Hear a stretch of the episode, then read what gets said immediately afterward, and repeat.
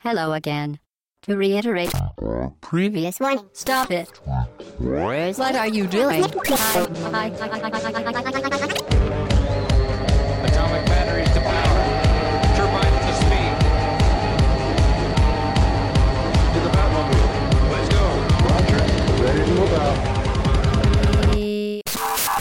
Hello again, très chères auditrices et très chers auditeurs, bienvenue, c'est le podcast au bas gauche droite.fr, session 128. Cette semaine, c'est thématique. Le titre de cette thématique est Enrichissement personnel et jeux vidéo. On va pas parler d'argent, ne vous inquiétez pas, nous ne sommes pas euh, direct. allez. direct tout de suite, Ouais, j'évacue, euh, j'évacue l'attention. Donc on ne parlera pas de Flavie Bird, hein, autant vous le dire tout de suite. Et laissez-moi vous présenter, très chers amis. Tout d'abord, Hobbs, pour vous accompagner. Salut Chine et salut tout le monde. Pipo, Salut tout le monde. Alphonse, notre expert, est, re- est de retour. Salut tout le monde. Et nous avons une invitée fantastique, exceptionnelle, Edwige Lelièvre. Bonjour Edwige. Bonjour. Alors, on, on te présente rapidement, Edwige. Tu es maître de conférence, hein, j'ai noté ça, à l'université de Versailles-Saint-Quentin en Yvelines. Et tu enseignes les sciences de l'information, de la communication, les arts numériques, l'infographie 3D, les jeux vidéo, la culture du multimédia. Les tout ensemble, Ah waouh. oui. J'ai même vu que tu avais un, un module sur la conception de jeux où tu Ouais. fais du jeu de plateau. Ouais, c'est ça. ouais. On fait. euh, C'est ouvert à tous, on peut venir? Ah, c'est Si un on se peu connaît, je chaud. peux venir. euh, Peut-être, ça se négocie, mais euh, normalement, c'est c'est limité à nos étudiants. En plus, en ce moment, on est en alerte attentat, donc on laisse Ah. pas trop rentrer n'importe qui. mais Bon, très bien. Mais si je dis que... En règle générale, ça, ça, doit, ça doit se faire. Très bien. Et en ce moment, tu travailles sur un projet qui s'appelle Ophabulis. C'est ça. Tu peux nous en dire peut-être un mot? Ouais, tout à fait. C'est euh, un jeu qui est un mélange entre MMORPG et euh, jeu d'aventure type point and click. Oui. Euh, ça se passe dans 19 monuments français, le Mont Saint-Michel, le Panthéon, tout ça, dans toute la France. Donc c'est des monuments qui vont de l'âge de pierre au 20e. Et l'histoire, c'est vraiment une fiction, c'est pas un jeu historique qui se passe aujourd'hui autour de, de portes de légende. Donc c'est plutôt fantastique comme univers. Oui. Voilà, et euh, c'est le contenu est globalement assez historique, architecture, etc. Mais c'est quand même pas du tout un serious game, c'est vraiment Ouais, ouais, on est dans Pot and Click, on est. C'est euh, ça, et il n'y a pas, euh, il y a, y a pas de nécessité d'avoir des bonnes connaissances ni en histoire ni en architecture pour jouer. Voilà. C'est très ancré dans le réel puisque les, les Oui. monuments que, que l'on visite sont digitalisés. euh, Le mot des années 82.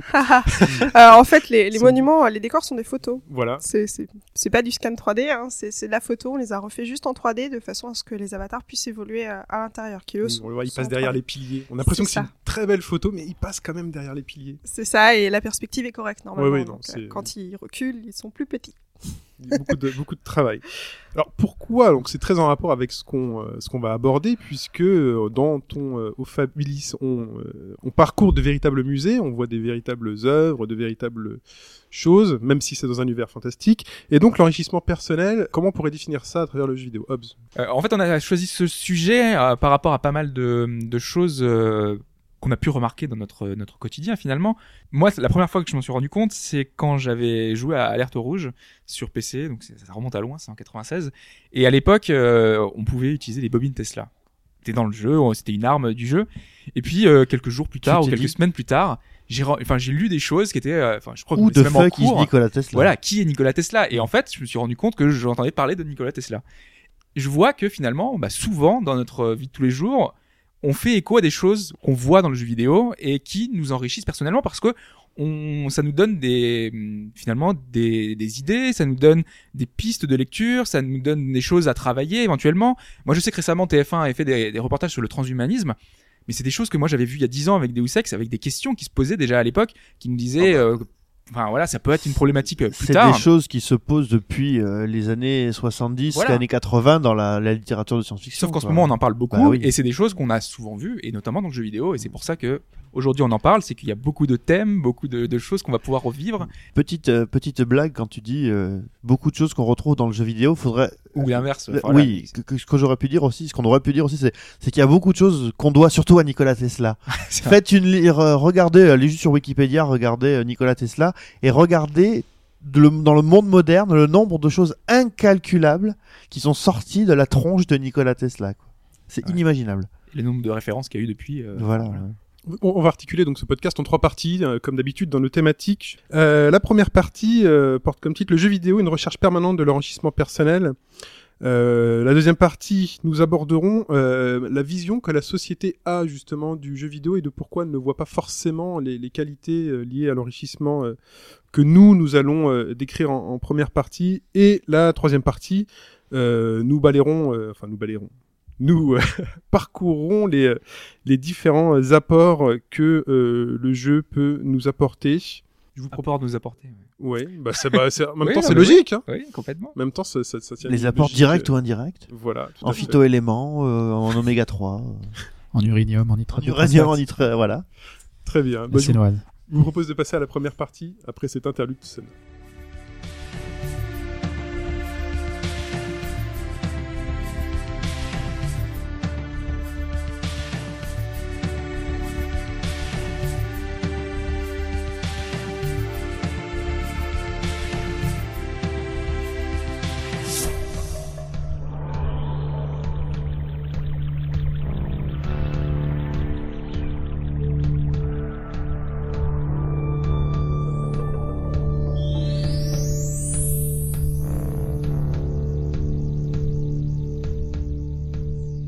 Le jeu vidéo, une recherche permanente de l'enrichissement personnel, point d'interrogation. Et euh, le premier point que vous désiriez aborder était celui de l'apprentissage technique autour de l'outil informatique par le jeu. Est-ce que euh, qu'est-ce que vous voulez en dire? Ah bah tout simplement pour commencer que euh, finalement euh, l'émergence euh, des jeux vidéo est passée tout simplement par l'émergence d'une nouvelle culture. Genre la culture hacker ou même euh, l'outil programmation. Euh, alors bon, la programmation c'est pas spécialement fait pour les jeux vidéo à la base, hein, c'est comme surtout fait pour faire la guerre, mais ça on en reparlera. C'est euh, le, le besoin qui a été exprimé de, créer une culture, un groupe de personnes autour de valeurs ou d'outils euh, pour permettre cette euh, pour permettre cette euh, cette émergence. Là, c'est ce que ce que tu veux dire par là, Mm. c'est que c'est assez indirect. C'est-à-dire que tu vois l'outil jeu vidéo et tu te demandes comment ça marche et c'est une démarche personnelle. Bah, non, là c'est on a créé une culture pour faire des jeux vidéo parce qu'il y avait rien. D'accord. C'est ça, c'est surtout, c'est que bah voilà, là, alors les hackers avaient pas spécialement hackers, les hackers n'avaient pas hackers, de euh, que leur culture devienne un jour euh, émergente, euh, dominante ou ce que tu veux, elle l'est pas, hein, c'est pas le propos, mais euh, voilà, ils avaient euh, créé leur petit monde et ce petit monde, celui de la programmation, celui du défi, euh, celui de, de- on va toujours revenir à la même chose, mais celui de Space War où euh, tu as besoin de comprendre ce qu'est ben, l'accélération, les forces de gravité, tout ça dans un jeu où tu as deux vaisseaux qui se tirent des missiles dans la gueule.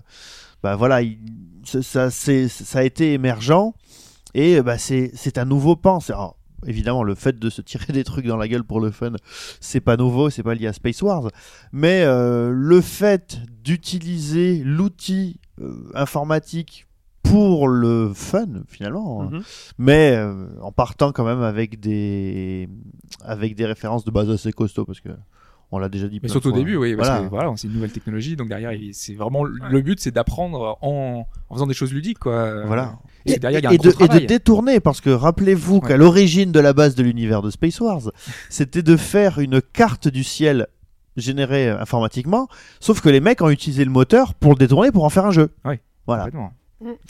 Mais pour le coup, moi, je suis pas forcément tant que ça d'accord sur le côté apprentissage technique. Ça a été vrai à une époque. Euh, notamment, à- la rumeur voudrait que le solitaire ait été conçu pour euh, faire euh, permettre d'apprendre l'utilisation de la souris. Mhm. Mais aujourd'hui, moi, je le vois avec mes petits étudiants. En fait, il y en a qui jouent beaucoup et qui sont incapables de, de faire le- la moindre bidouille informatique. Parce que nous, enfin, en tout cas, je pense que les gens autour de cette table les étudiants, hein. moi je suis. étant un peu plus âgé, euh, en fait, on a eu les jeux étaient nécessitaient de la bidouille. Donc, Oui. on apprenait parce qu'on n'avait pas vraiment le choix, ça faisait partie Bah du oui. truc. Parce que Windows 3.1, ça marchait mal. C'est ça. C'est vrai, on était Mais, obligé mais même après, hein, Oui, oui. c'était encore un Pendant petit peu, 95 et le 98, C'est ça. Sur. PC, euh, ça restait quand même un petit peu, un petit peu difficile. Aujourd'hui, c'est beaucoup moins le cas quand même. C'est vrai que tout marche très facilement. Aujourd'hui, on appuie sur l'icône de l'appli, ça se lance. euh, Il y a vraiment moins besoin de- d'aller. il y a les modeurs. Ouais.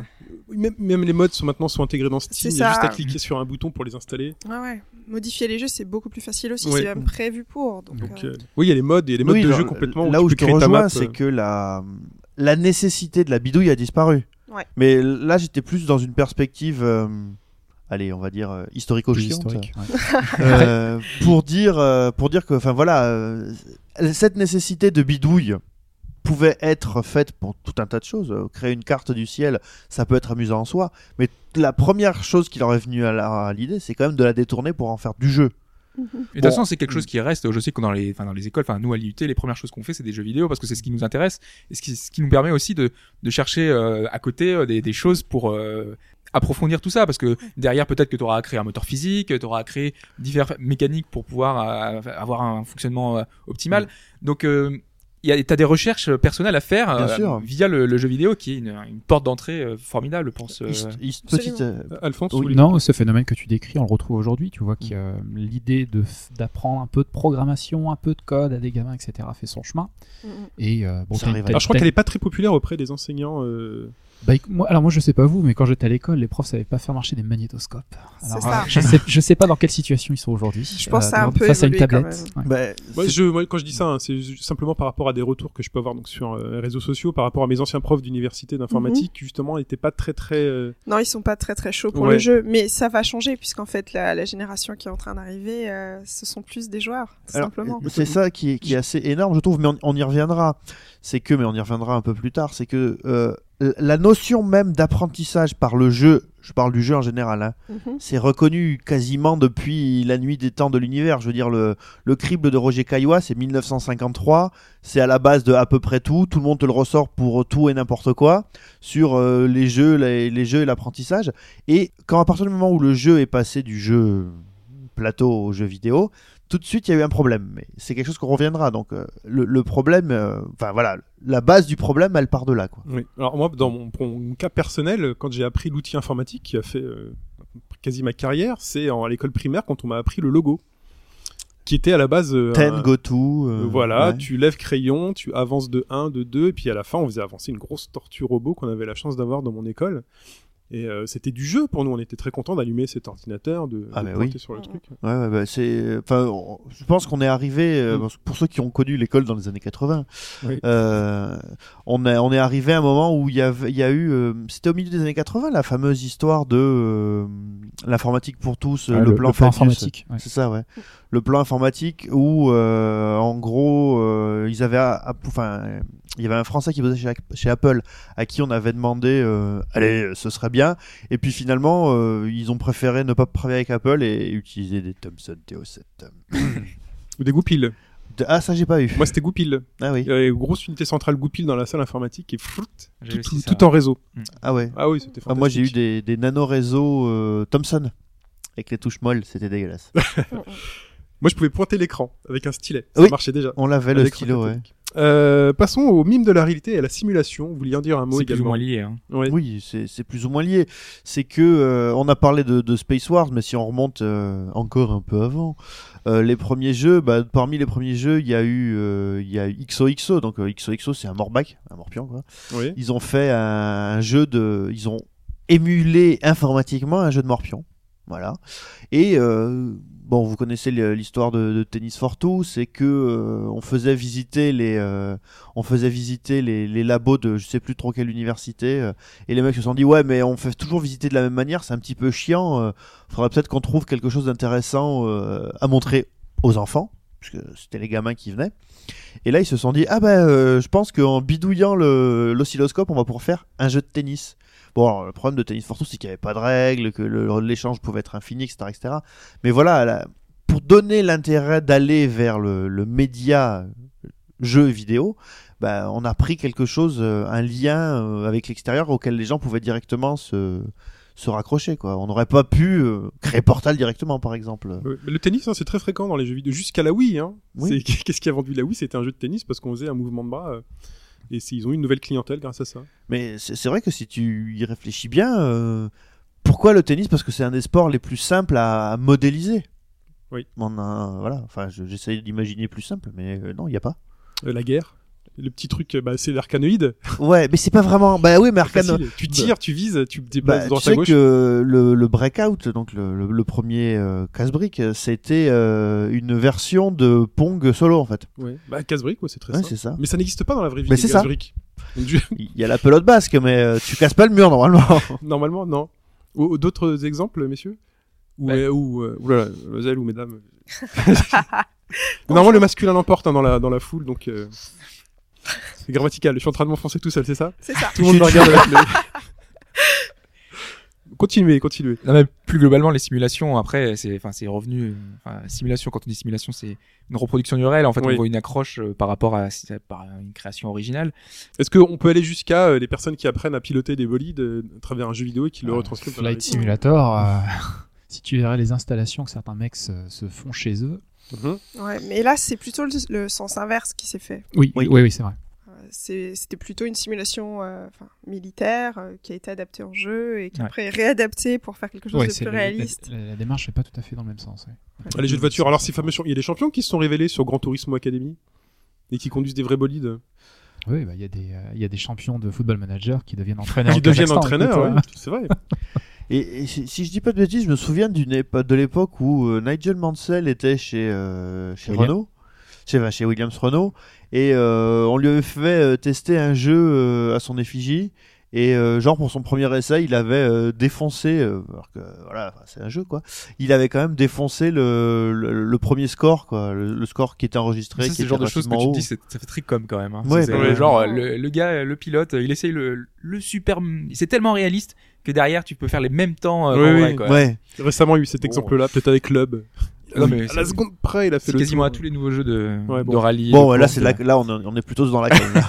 Quand même. Je suis d'accord. Cet aspect simulation a quand même ramené au jeu énormément de gens qui, euh, si- s'ils avaient évolué dans des mondes fantastiques, de fantasy, de, Mhm. complètement abstraits, on va dire, euh, n'y seraient, n'y seraient jamais allés quand même. Tu parlais tout à l'heure de la, la démocratisation de, de- du jeu avec des jeux comme euh, typiquement c'était Wii Sports euh, auquel tu pensais. Oui. Oui, bah voilà, c'est cette simulation de la réalité qui a amené euh, papy mamie et les enfants. de- Par contre, euh, Wii Sport, je pense pas qu'il y ait des gens qui sont allés faire du tennis après, euh, après avoir joué. Non, mais parce ne le dit pas. Ouais. Le, le truc, c'est que c'était en fonction de, à- de la compréhension que tu avais. Oui, de- c'est pas impossible, mais je. de la compréhension que tu avais de Wii Sport parce qu'il y a ceux qui ont compris très rapidement que Wii Sport tu poses ton cul dans le canapé et tu te Ouais. contentes parce qu'il y a que le timing de l'accéléromètre qui avait un sens au final. ça. Et puis après il y a ceux qui ne s'apercevant pas de ce genre de choses se sentent obligés de se lever du canapé. Jouer debout. Voilà, il n'y a, pas de bonne et de mauvaise façon Non, de non. jouer là-dedans, mais euh, c'est euh, enfin c'est c'est c'est ce genre de choses. Moi, non, moi il y a un truc auquel je pensais aussi, c'était sur le- la- la question de la simulation. C'est les, les simulations un peu euh, austères, tu sais, genre euh, simulation de, de bataille navale, euh, ah, sous-marin, de sous-marin, mais il y, a, il y a un jeu comme ça sur, euh, sur PC dont j'ai oublié le nom là, alors que j'y ai pensé toute la semaine. Euh, un truc euh, hyper pointu où tu as toutes les références de toutes les torpilles, c'est la réalité euh, à l'état pur. Bon, ça, dans tous les cas, personne ne s'amusera jamais à aller prendre la pour de vrai. une bataille, enfin une, une base militaire et s'amuser à lancer des torpilles, tu vois quoi. Bah, quand les jeux de Tu quand les peux- FPS militaires prennent les vraies marques de vrais fusils, avec les Bah vraies oui. marques de balles, sponsorisées et tout, Mm. avec des liens pour aller les acheter. Ah, C'est spécial, mais sinon, Oui. euh, plus gentil, il y a Carbal Space Program, Oui, Ouais. tout à fait. ouais.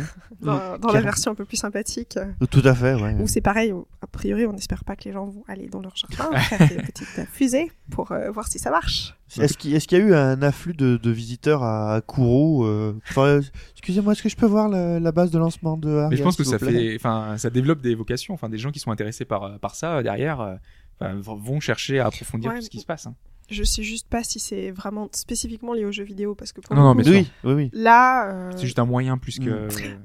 pour les sports, en fait, on a peut-être un peu envie d'être dedans. Mais Mm. c'est c'est un petit peu différent pour le fait de voir des, des avions. Bon, bah, c'est cool aussi dans les films, quoi. Enfin, je veux dire, ça, ça donne quand même, au, puis on, on y reviendra euh, par la suite, mais ça donne quand même, je dirais, euh, un véritable intérêt pour aller le voir, euh, aller le voir en dehors. Alors évidemment, personne n'est dupe et personne va du jour au lendemain se retrouver à la tête des opérations de lancer une fusée Ariane à Kourou. Mais euh, pour autant, pour les enfants qui voudraient s'y intéresser, ou même pour les adultes, ça peut rester quelque chose d'extrêmement. Enfin, moi, je sais que ça m'a toujours intéressé. J'ai, je suis trop vieux maintenant pour avoir euh, l'idée de changer tout et d'aller lancer des fusées à Kourou. Mais euh, pour autant, d'un point de vue d'apport personnel, Mhm. ça a grosso modo, ça a un véritable effet, c'est un effet réel. Voilà. La, la curiosité, l'expérimentation qu'on peut pas faire dans la vraie vie, l'expérimentation, justement, le, le- le logiciel nous permet de faire ces expérimentations. Mais là, si je pense à ça, je- c'est morbide, hein, mais je me souviens de ce truc qui est sorti sur Internet qui permettait de simuler des bombes atomiques. Et donc de... Defcon?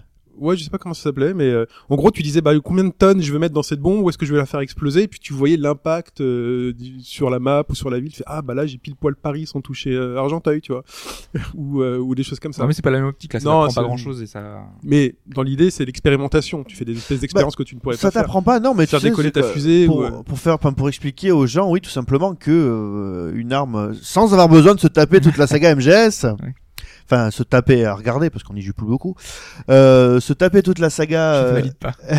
MGS, ah parce que t'as beaucoup joué dans MGS 4 Euh, voilà, ça te donne une- pour te mettre une idée euh, vraiment du, du- vrai risque que- qu'une arme atomique. Alors évidemment, la, la blague de, de Chine est rigolote, dire bon attends, je vais faire péter Paris, mais je vais pas toucher chez ma mère. Là, on Voilà. ne bouge pas, tranquillo.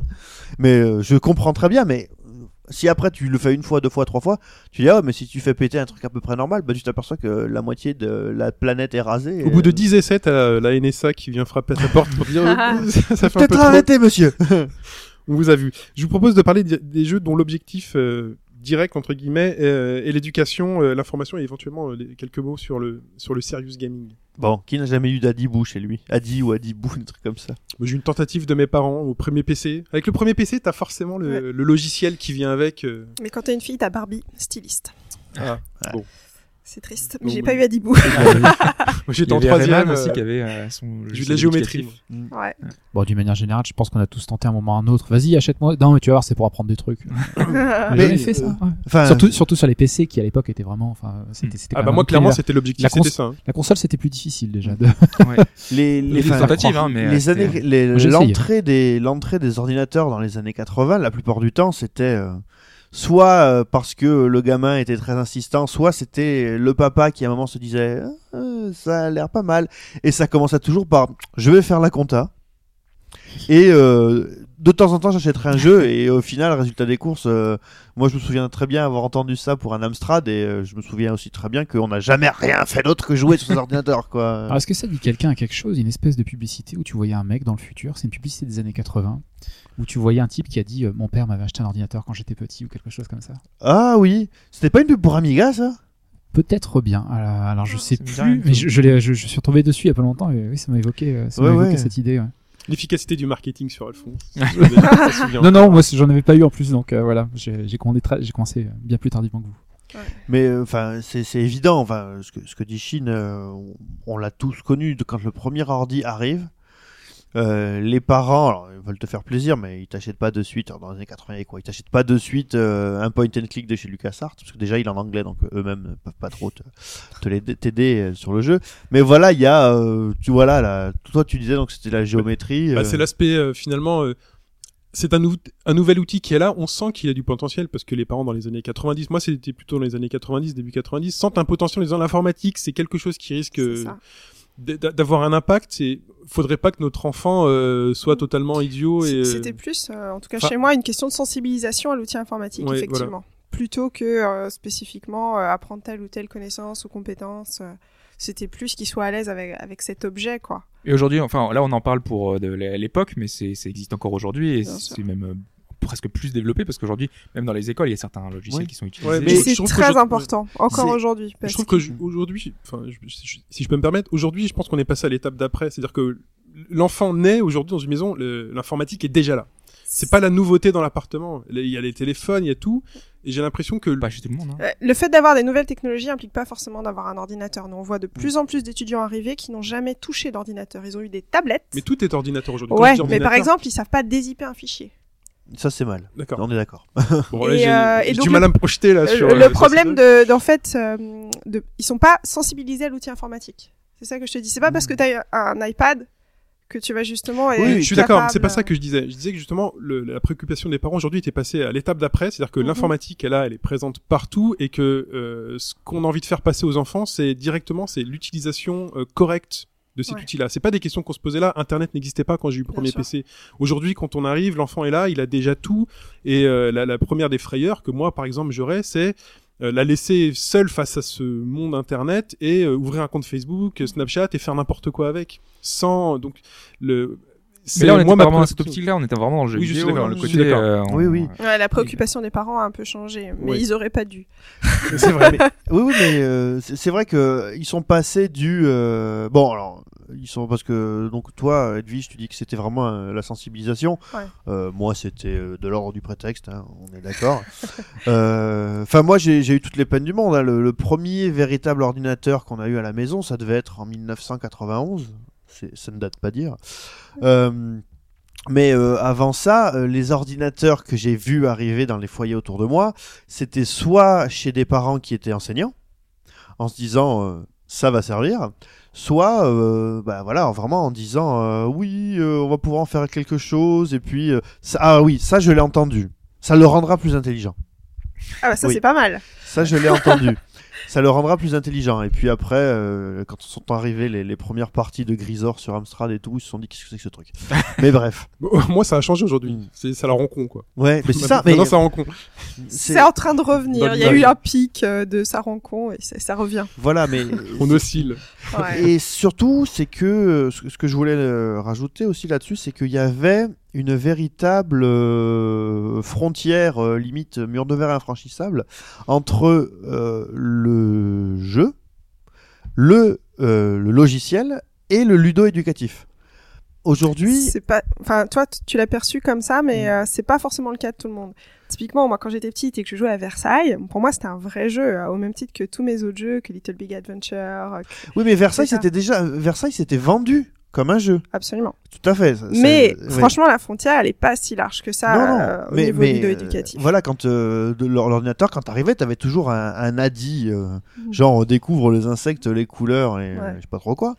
Et euh, bah à côté de ça, euh, t'avais euh, un oncle qui te disait, ouais, j'ai un Atari, moi aussi, je t'ai fait passer quelques séries tu dis rien à ta mère. Hein. Et voilà, et tu jouais à Ivanoé ou à Tetris ou et voilà et les gens, les, les gens se disaient pas quand je joue à Tetris, j'apprends quelque chose. Alors que c'est faux, mais on y reviendra. La dimension ludique, quand même, pendant si longtemps, des jeux éducatifs qui se vendaient comme tels était quand même vachement faible. hein. Ah bah Absolument, Euh, ouais. Versailles, Oui, oui. bon, c'est déjà, c'est déjà correct. Mais avant, c'était, c'était à se caquer la tête contre les murs, quand même. Enfin, si t'étais joueur, tu ne pouvais pas en Mais vouloir. cela dit, il y a un certain nombre de jeux, de vrais jeux, où la dimension ludique aussi était un peu discutable. Hein. Ah oui. Oui, aussi, oui. c'est- Ça... non. Enfin, maintenant, on se souvient que Oui, des bons jeux ça, qui sont restés, mais euh, si tu veux, euh, par exemple, je me souviens tous les jeux Disney, tu vois, toutes les licences qu'il y avait à l'époque, Mm. C'était- euh, pas exceptionnel non plus. Hein. Si tu compares à Adibou, Adibou, c'était presque le haut du panier hein, déjà. Bah oui, parce que sans doute que Adibou, il y avait, enfin Adi et Adibou, euh, il y avait euh, déjà l'étape suivante de se dire que bah oui, mais euh, dans jeu vidéo, il y a jeu quoi qu'il arrive. Donc même si tu fais un jeu vidéo ludo éducatif, ça sert à rien de faire un truc aussi chiant. Et encore, c'est pas chiant hein, parce que les livres pop-up, c'est pas chiant, mais de faire un truc aussi chiant que euh, un bouquin à la con quoi. Donc il faut il faut apporter quelque chose. Et c'est vrai que euh, nous, je me souviens sur les ordinateurs, ça commençait toujours comme ça quand il y avait les, les tatis qui tournaient autour. Donc, ouais, ouais, on, jouait un peu à Adi parce qu'il y en avait un où il y avait un casse-brique qui était pas dégueulasse. Enfin, moi, il me plaisait bien. Mais euh, dès que tout le monde était parti en disant c'est bon, il joue à Dibou, bah, on jouait à Robocop, quoi. Aujourd'hui, tu jouerais, tu jouerais à Dora? Aujourd'hui, je jouerais à Dora. Euh, bah, je jouerais peut-être avec ma fille. Ma fille joue à Dora, moi. Voilà. C'est son pre- premier jeu de plateforme. C'est très, c'est très simpliste. Mais C'est de voilà. la plateforme, c'est pas que des choses à cliquer euh, ou, euh, Non, non, sur Wii, c'est de la plateforme. Ah ouais. Voilà, elle avance. euh, T'appuies sur un bouton, elle saute, et après tu fais des, tu mimes les gestes à l'écran. Voilà. Mais à l'époque, on parlait pas du tout de serious game par contre. Ça, Ah c'est un terme qui est venu beaucoup plus récemment Ouais. et qui est clairement un terme marketing. Ah Oui. Logiciel ludo-éducatif. Ça, c'est clair. On, Ouais. on sait de quoi on parle quand on parle de logiciel ludo-éducatif. Ça va, on sait de quoi il est question. Serious game, le problème de cette définition, c'est que dedans, il y a des choses qui sont sérieuses et pas sérieuses, et dedans, il y a des choses qui sont des jeux et qui sont pas des jeux, quoi. Donc, en termes de sens, c'est c'est bizarre. C'est un fourre-tout. ouais, euh, C'est surtout pour vendre. Oui. Je ne cache pas que parfois, je dis que mon jeu est un serious game quand c'est marrant. Ah.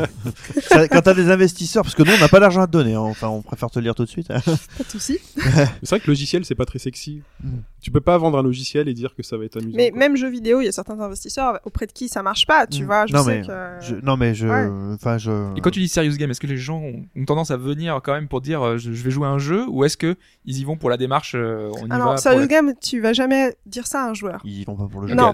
Non, ça, tu dis serious ça à à des- quelqu'un Oui, oui. Qui, Qui ne joue pas. éventuellement Voilà. te donnerait des sous. voilà. Tout à fait.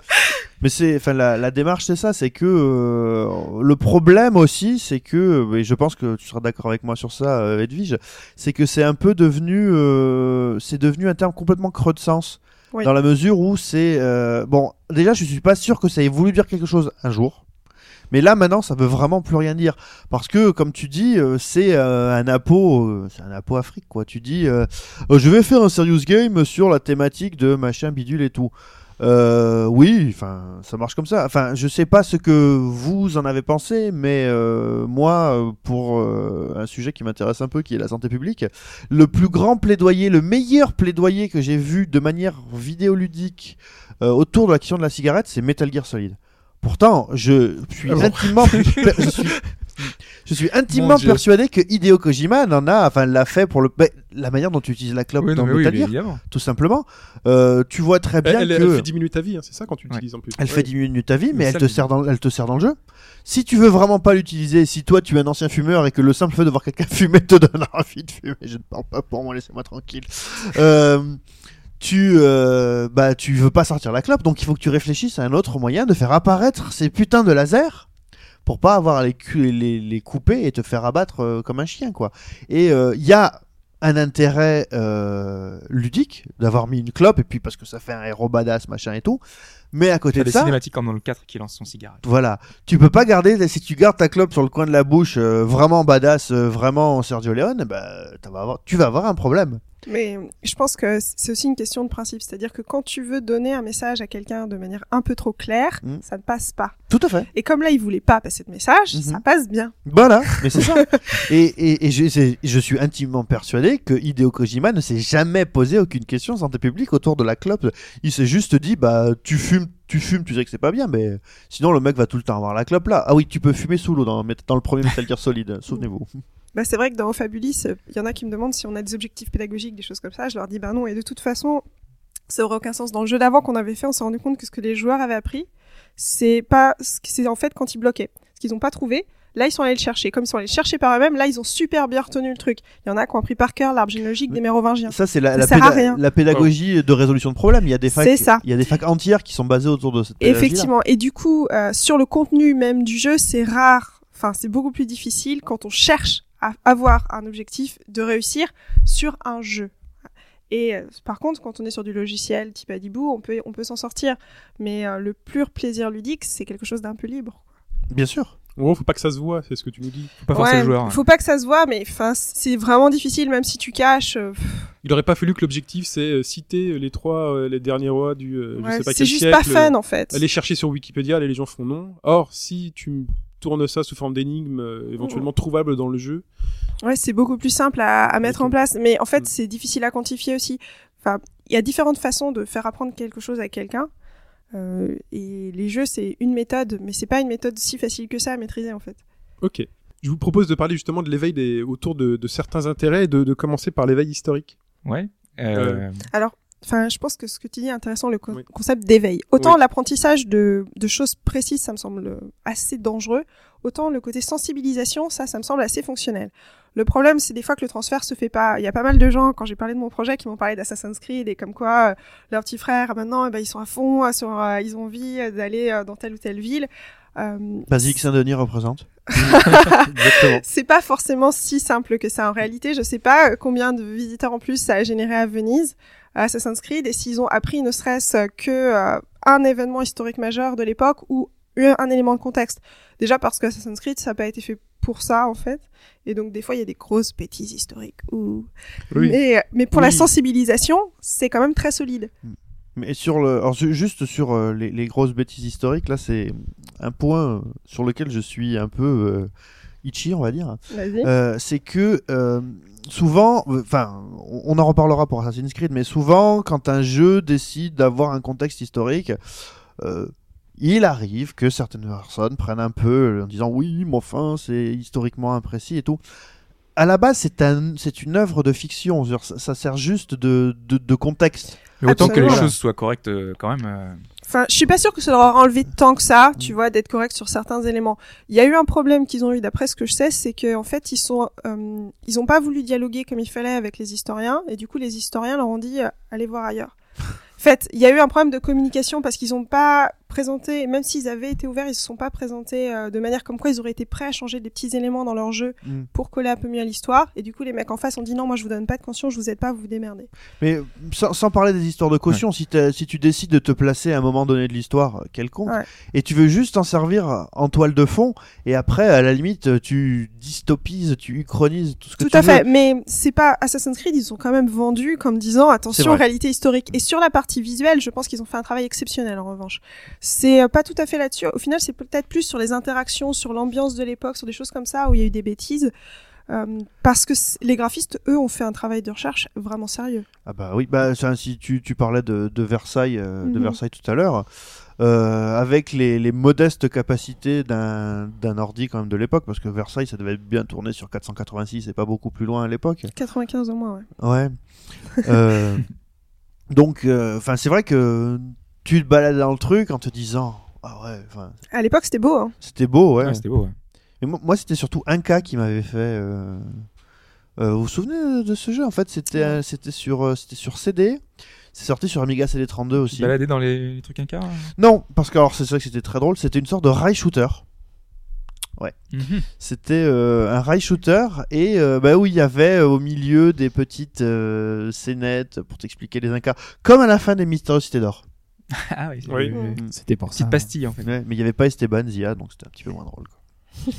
Mais je pense qu'il y a des différentes mises en œuvre à, enfin, à signaler, à voir dans, dans le jeu vidéo, la façon dont ça a été fait. Parce que tu parlais de, quand on a un Assassin's Creed, l'univers derrière, t'as pas forcément envie d'aller voir. Moi, je sais qu'il y a un, énormément de background, ils ont mis énormément, énormément d'informations. À chaque fois que tu rencontres un personnage, on te met un texte habitable. Tu... Moi, je vais jamais le voir, en fait. Je, Ouais. je vais jamais le lire de moi-même. Pourtant, il te, parfois, ce texte-là, de- de- défait de lui-même parfois des choses qui est montré dans le jeu.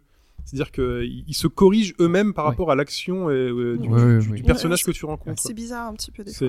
mais bon. Mais ce qui est rigolo, par exemple, par rapport à Assassin's Creed, par exemple, prenons par exemple l'histoire des drapeaux français qui n'étaient pas dans les rues. C'est-à-dire que toute la discussion autour, quand on ne suit pas que le jeu, mais ce qui se passe aussi autour, permet justement d'avoir cet intérêt de se dire ah bon le euh, drapeau français n'existait pas et justement d'avoir Mhm. de- d'avoir ce savoir-là et de pouvoir d'être capable. C'est un de- sujet en fait qui donne envie après de Ouais. discuter et ça c'est déjà cool en fait. Ça c'est clair que c'est Mm. vraiment bien pour ça. Après, euh, enfin je sais pas si ça aurait pas pu valoir le coup qu'ils discutent plus. Je pense qu'ils avaient quand même envie en fait d'aller un petit peu plus loin et ça n'a pas été possible parce qu'ils s'y sont pas pris correctement. Ils ont fait on est on est Ubisoft. Alors nous on décide et euh, ils auraient été un touche petit peu plus plus humble avec euh, vis-à-vis des, des gens du monde de, de l'histoire et de la culture. Ils auraient pu avoir un échange je pense super riche. Hobbes. Ouais, moi je parlais surtout de, enfin, j'avais commencé à parler de, de mise en œuvre Pardon. surtout parce que euh, on a euh, un, enfin, un héritage historique dans, dans le, les jeux vidéo. Enfin, beaucoup de, de développeurs se sont attelés à reprendre un background historique parce que c'est quelque chose de, de fascinant et parce que facilement on a un univers crédible et on, peut, auquel on peut faire appel. Et euh, le jeu vidéo a aussi des intérêts à faire passer pas uniquement le message historique ou le, une date, c'est aussi de faire retranscrire certaines choses.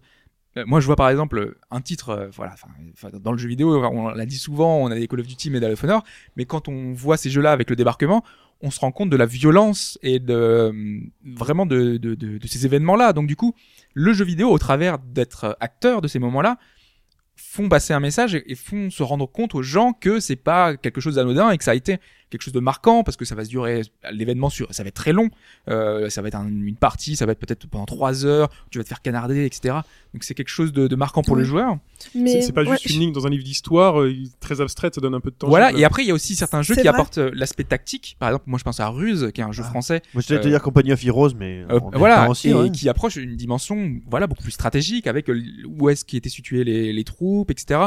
Euh, voir un peu la, la- la- la- géographie des terrains, euh, savoir comment est-ce que ça a été approché, comment est-ce que ça a été réfléchi. Finalement, on y réfléchit un peu différemment aussi, quoi. Le côté immersif est vraiment intéressant. Le problème, c'est que ça retransmet généralement une image super mainstream de l'histoire et Ah bah. généralement vue par les Américains. Mais c'est pour ça qu'on Euh, parle d'éveil, on parle Ouais, pas donc de C'est ça. réalité. Et donc c'est pour euh, ça que je- quand je parle d'éveil, là, ok, mais il faut faire un petit peu attention. Et on n'est pas dans la réalité pure, c'est sûr. Typiquement euh, sur les jeux sur les, les deux premières guerres Oui, mondiales, waouh. Enfin, faut pas vous mettre un spécialiste en face parce que je Ah pense bah que non, non, non, mais ils vont être juste malheureux. On a, on- enfin, on, on- jamais prétendu. Je pense que personne n'a jamais prétendu que ce serait. euh, Mais ça ça sert d'outil de propagande historique. En fait, Ah, l'histoire, c'est aussi une. Enfin, le jeu vidéo, ça sert à, à transmettre, Mhm. enfin, comme n'importe quel média, une vision du monde. Et euh, clairement, euh, ça a transmis beaucoup aux occidentaux une vision du monde très américanisée, quoi. Même si ça a tendance à changer et qu'on essaye de voir, enfin, ouais, enfin, Spec Ouais. Ops The Line euh, avec des, une Mhm. recherche un petit peu derrière, un peu plus Et- profonde, quoi. Après, il se passe autre chose aussi quand même. C'est que le jeu, bon, avant, t'as as un jeu qui est conçu, tu le reçois, c'est un média, tu as ta propre réaction. Aujourd'hui, tu as ta propre réaction et tu as la réaction de tous les gens autour. Si à une certaine époque, tu pouvais être induit en erreur par des jeux comme Assassin's Creed aujourd'hui, C'est plus possible. si tu as joué au jeu, il est impossible que t'aies pas entendu parler, que quelqu'un ne t'ait pas dit à un moment, euh, vas-y mollo sur les drapeaux dans la rue, parce que enfin, c'est pas exactement comme ça que ça fonctionnait. Ouais. Euh, Mais peut-être, enfin, je sais pas pourquoi Ubisoft a décidé de faire ça. Soit ils savaient pas, soit c'était parce qu'aux États-Unis, c'est vrai que je sais pas si dans les des séries un peu américaines de pas super bonne qualité, à chaque fois qu'il y a Paris, ils vous collent des drapeaux partout parce que comme Ah chez oui. eux, il y a des drapeaux Oui. partout, ils devaient penser que chez nous c'est pareil. Ouais, on est dans le divertissement finalement. On Voilà. essaie de coller à des choses Ouais. qui. Ah mais c'est Ubi Montréal, hein. euh. Oui, mais bon, Oui. après peu importe. Mais c'est- oui. Il y a beaucoup de Français, hein. Beaucoup, beaucoup de Français Mais par exemple, pour euh, sur Mémoire de la Grande Guerre, par exemple, que j'ai pas fait a priori, celui-là reçoit un écho plutôt positif Ouais, sur, la, c'était beaucoup plus sérieux. sur la, la retranscription de la, de la Première Guerre. Mais euh, enfin, c'est dommage que Foot soit pas là parce qu'il a Mm. vraiment adoré. Oui. Il en a, il en a parlé sur Twitter il et était assez marqué même, hein, je pense. Ouais, A priori, ça touche, c'est très touchant. Ouais, euh, lui, ça l'a- ça l'avait atteint. Voilà. Mais euh, enfin voilà, euh, alors, moi j'ai pas fait le jeu donc je peux pas vous aider. Euh, mais est-ce que c'est, est-ce que ça touche par l'impact émotion- émotionnel dans le contexte ou juste par l'impact émotionnel à la limite si le contexte ça avait été euh, autre chose ça aurait marché pareil mais avec c'est ça moi c'est une question que je pose parce que je ne sais pas. Mm, mm, Si, une petite chose que je voudrais rajouter, c'est qu'on peut parler d'histoire sans être dans le contexte historique. Par exemple, Mhm. dans Fabilis, on a fait le choix, c'est pas un jeu historique, on ne se balade pas ouais. dans les époques. Oui tout à fait. Et euh, du coup, enfin, c'est par des intermédiaires. Et ça s'est fait dans d'autres jeux, même par exemple dans Versailles, même si euh, on est à une époque précise, ils parlent aussi de- d'épisodes précédents de l'histoire de France. Il y a des énigmes qui portent sur des batailles qu'il y a eu avant, etc. Ils avaient mis toute une doc avec, donc il fallait chercher dans la doc quand on était bloqué, c'était pas mal. Et ça, ça peut aussi fonctionner. Le côté immersif, c'est très bien, je pense notamment euh, bah, pour des gens un peu plus jeunes, ça marche pas mal. Et c'est ça, ça pourrait être totalement utilisé, je pense, dans les écoles. euh, Enfin, vraiment, euh, c'est vrai qu'apprendre l'histoire avec juste des livres, aujourd'hui, pour des jeunes qui sont immergés dans des jeux vidéo tout le temps, c'est pas forcément très adapté. Mais c'est aussi pratique de, de mettre en avant euh, dans, dans un jeu vidéo, mettre en avant des héros euh, pour, re- pour euh, reconnaître des noms. Euh, par exemple, dans Age of Empires, tu peux jouer Jeanne d'Arc et tu sais que c'est la figure emblématique euh, de cette époque. euh, voilà, et tu joues le scénario comme ça et tu rencontres des personnes euh, marquantes de l'époque et donc tu, tu, tu retiens peut-être mieux grâce à ça parce que tu te dis, Mhm. je joue ce personnage-là. quoi. Dans la pucelle aussi de Nipponichi tu peux mais c'est pas. Oui, c'est pas la même. euh. Je, je vous propose de parler de l'intérêt autour de l'anthropologie. Ah bah là on a un exemple super récent euh, qui est à la fois excellent et à la fois extrêmement discutable qui est Never Alone. Euh, donc euh, ce jeu euh, qui euh, voulait nous parler, qui veut nous parler, qui nous parle Qui nous parle. relativement bien euh, de la de la culture inupiaq. Donc en fait c'est les ce sont les, les Les habitants euh, comment dire euh, de de l'Alaska, les, les habitants historiques euh, de l'Alaska. Euh, donc c'est une culture qui est en train de disparaître, mais c'est une culture qui a des particularités sur le récit et puis qui est dans un milieu particulier très très difficile, le froid, la glace, Mhm. euh, tu sais jamais sur quoi tu marches, si tu peux passer à travers et finir dans l'eau, etc., etc. Euh, ils ont voulu en faire un jeu de plateforme. Je suis pas sûr qu'elle est. Enfin, ils ont voulu en faire un jeu, mais il y a quand même une volonté, une démarche Ah presque oui, plus forte que, euh, En que fait, le jeu vidéo. Voilà, quoi. moi le, le oui, non, je suis d'accord. Je suis sur, ce point-là, il n'y a aucune discussion. euh, je suis d'accord que l'idée c'était vraiment de dépasser le jeu vidéo. C'est Ouais. pas c'est pas là que je veux euh, en venir. Euh, c'est juste que et, et c'est quelque chose en fait qui va grosso modo avec ce qu'on dit depuis le début, c'est que euh, quand le jeu vidéo veut éveiller euh, un intérêt, il essaye d'aller tout de suite, il est transmédia. Euh, par exemple, quand tu dis euh, de ceux qui ont été à prendre la liste de tous les de tous les mérovingiens, bah ils n'ont pas forcément été la chercher dans une aide de jeu. Enfin, ils ont été sur Wiki, ils ont été sur ce que tu là, veux. là, c'était dans un ARG, donc Voilà. déjà transmédia en plus. Mm. C'était prévu pour. c'est c'est déjà euh, c'est déjà euh, transmédia.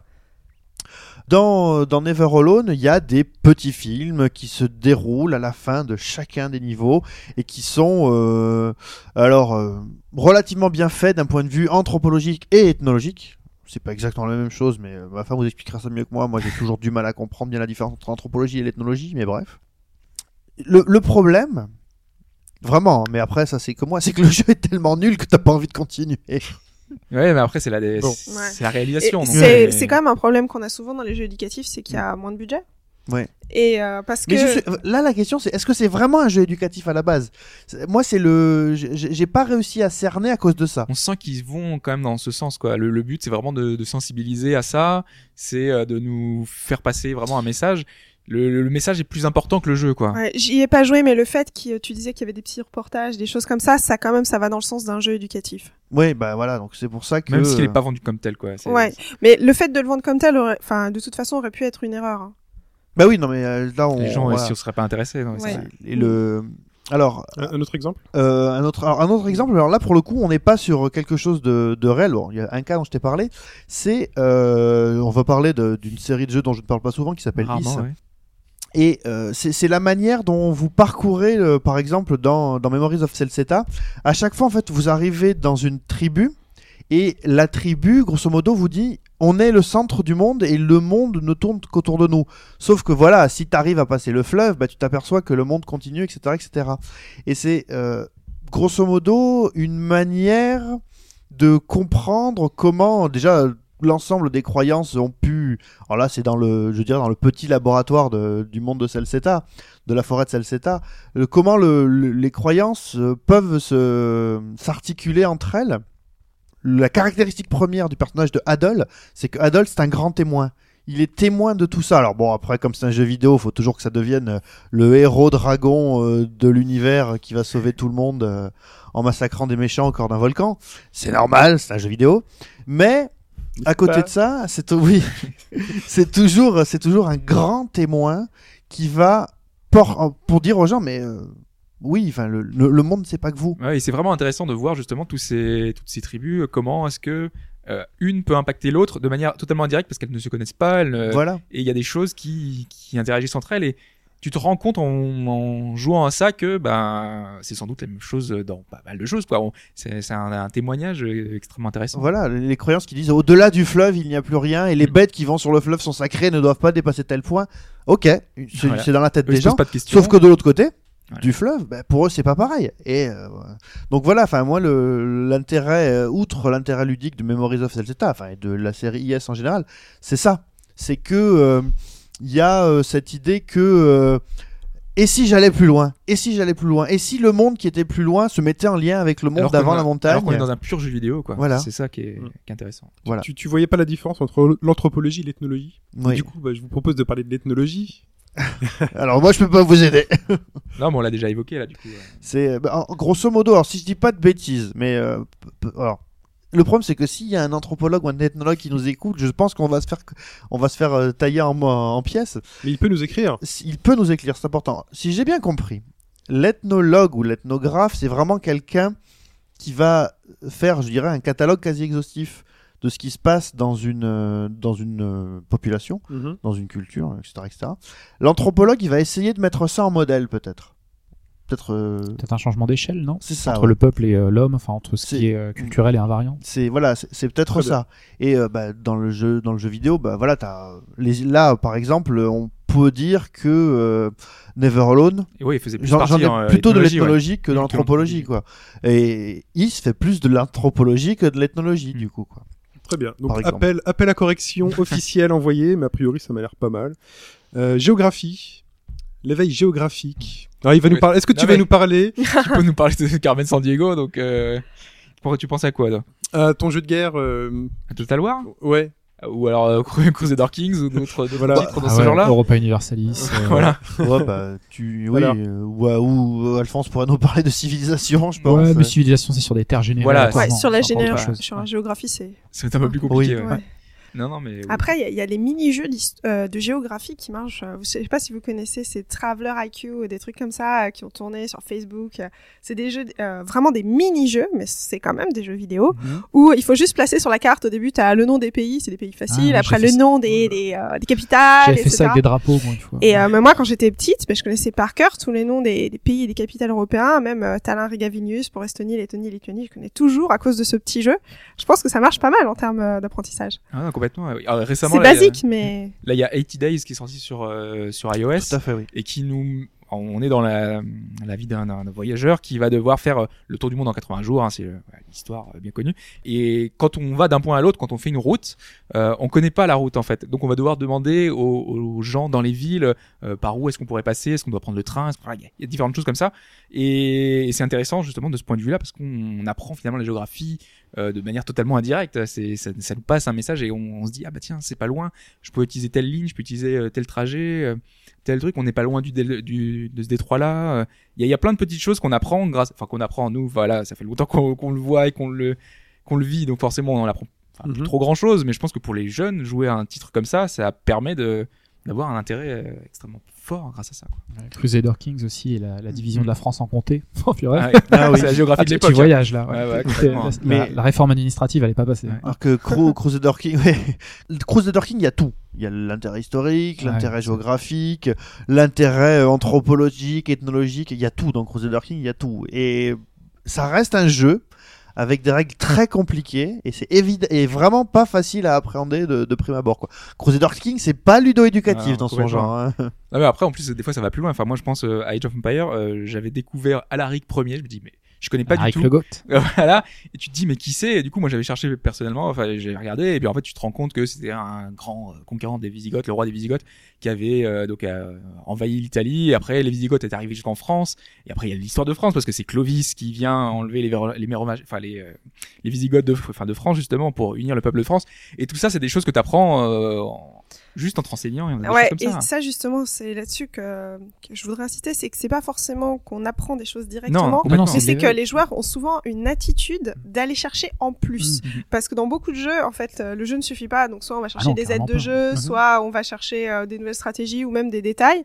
Et du coup, cette attitude-là d'aller chercher des infos en plus, elle est vachement riche. Parce que on va pas avoir tout dans le jeu, mais comme on va chercher autour, là on apprend carrément des trucs. En plus, Ouais. c'est efficace parce que c'est toi Ouais. de toi-même que, que tu fais la C'est démarche. ça. Et c'est une bonne attitude qu'ont pas tout, que pas tout le monde. Puis après, assez, assez rapidement aussi, tu, tu te rends compte de, toute la, de tout le pipeau qu'il y a dans le jeu, et du coup, ça, Mais ça Laissez-moi te, tranquille. ça, te- ça te vaccine un petit peu, c'est-à-dire pour les jeux suivants, tu vas, tu, tu vas prendre plaisir à évoluer dans ce contexte Ouais. euh, histo- historique, géographique, mais tu vas toujours te dire euh, mollo mollo quoi. Enfin, euh, Bah, je, tu sens que c'est pas je ne crédible, vais rien en retenir de euh, définitif. ouais, ouais. Oui. On parlait de Total War tout à l'heure. Enfin, t'as des anachronismes de, t'as des trucs de, plusieurs siècles quoi. Enfin, Et t'as des Égyptiens avec des on est dans la géographie. Euh, quand tu faisais la, la France, tu l'as traversée quasiment en, enfin, en deux minutes, quoi. Tranquille. avec ton armée, euh, bon, bah voilà, Ah là là là. normal. C'est la septième compagnie mais en plus rapide quoi. C'est ça.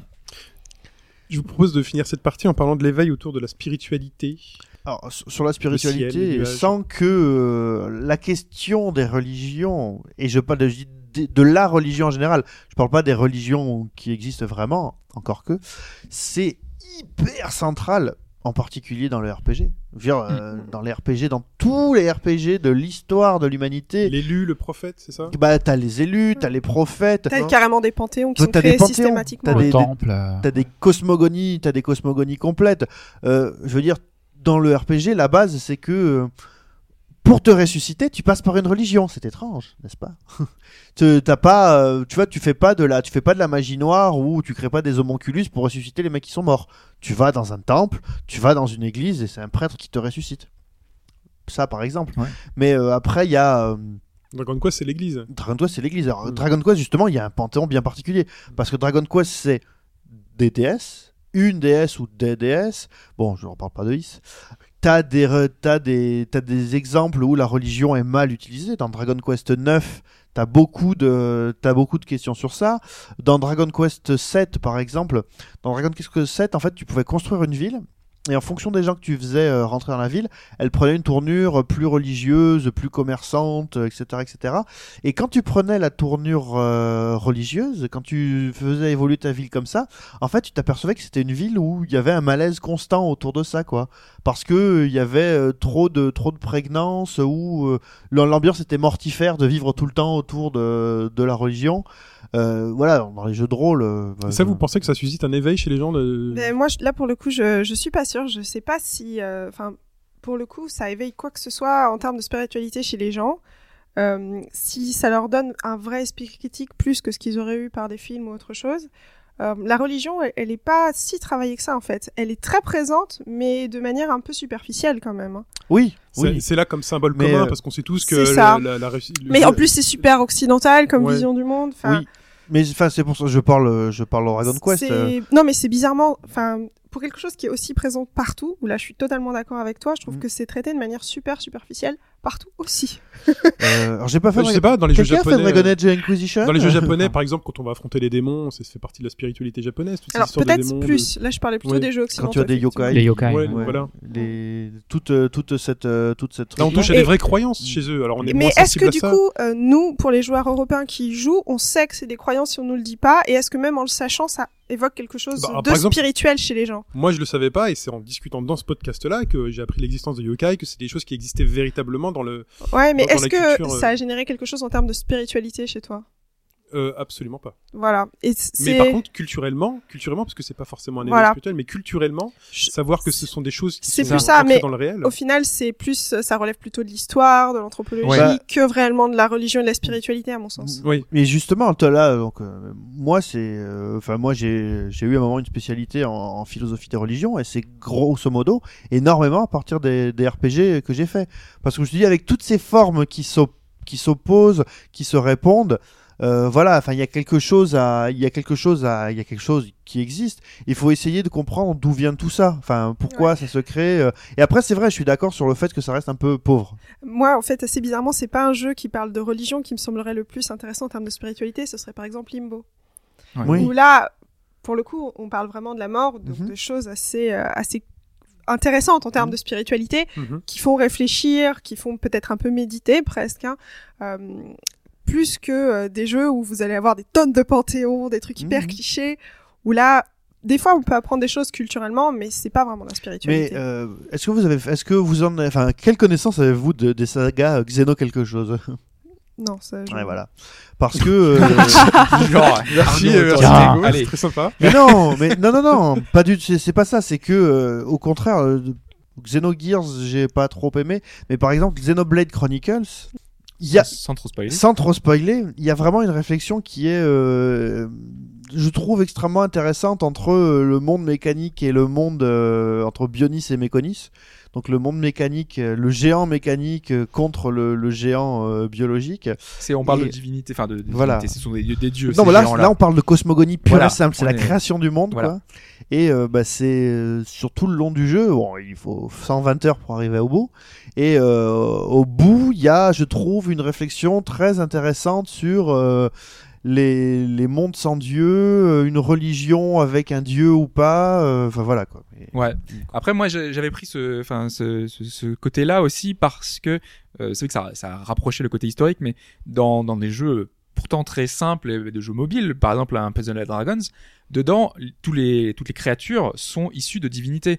Donc, on a des divinités, euh, euh, indiennes, des euh, japonaises, et ça reprend une espèce de, de mythologie, un ensemble de, de divinités.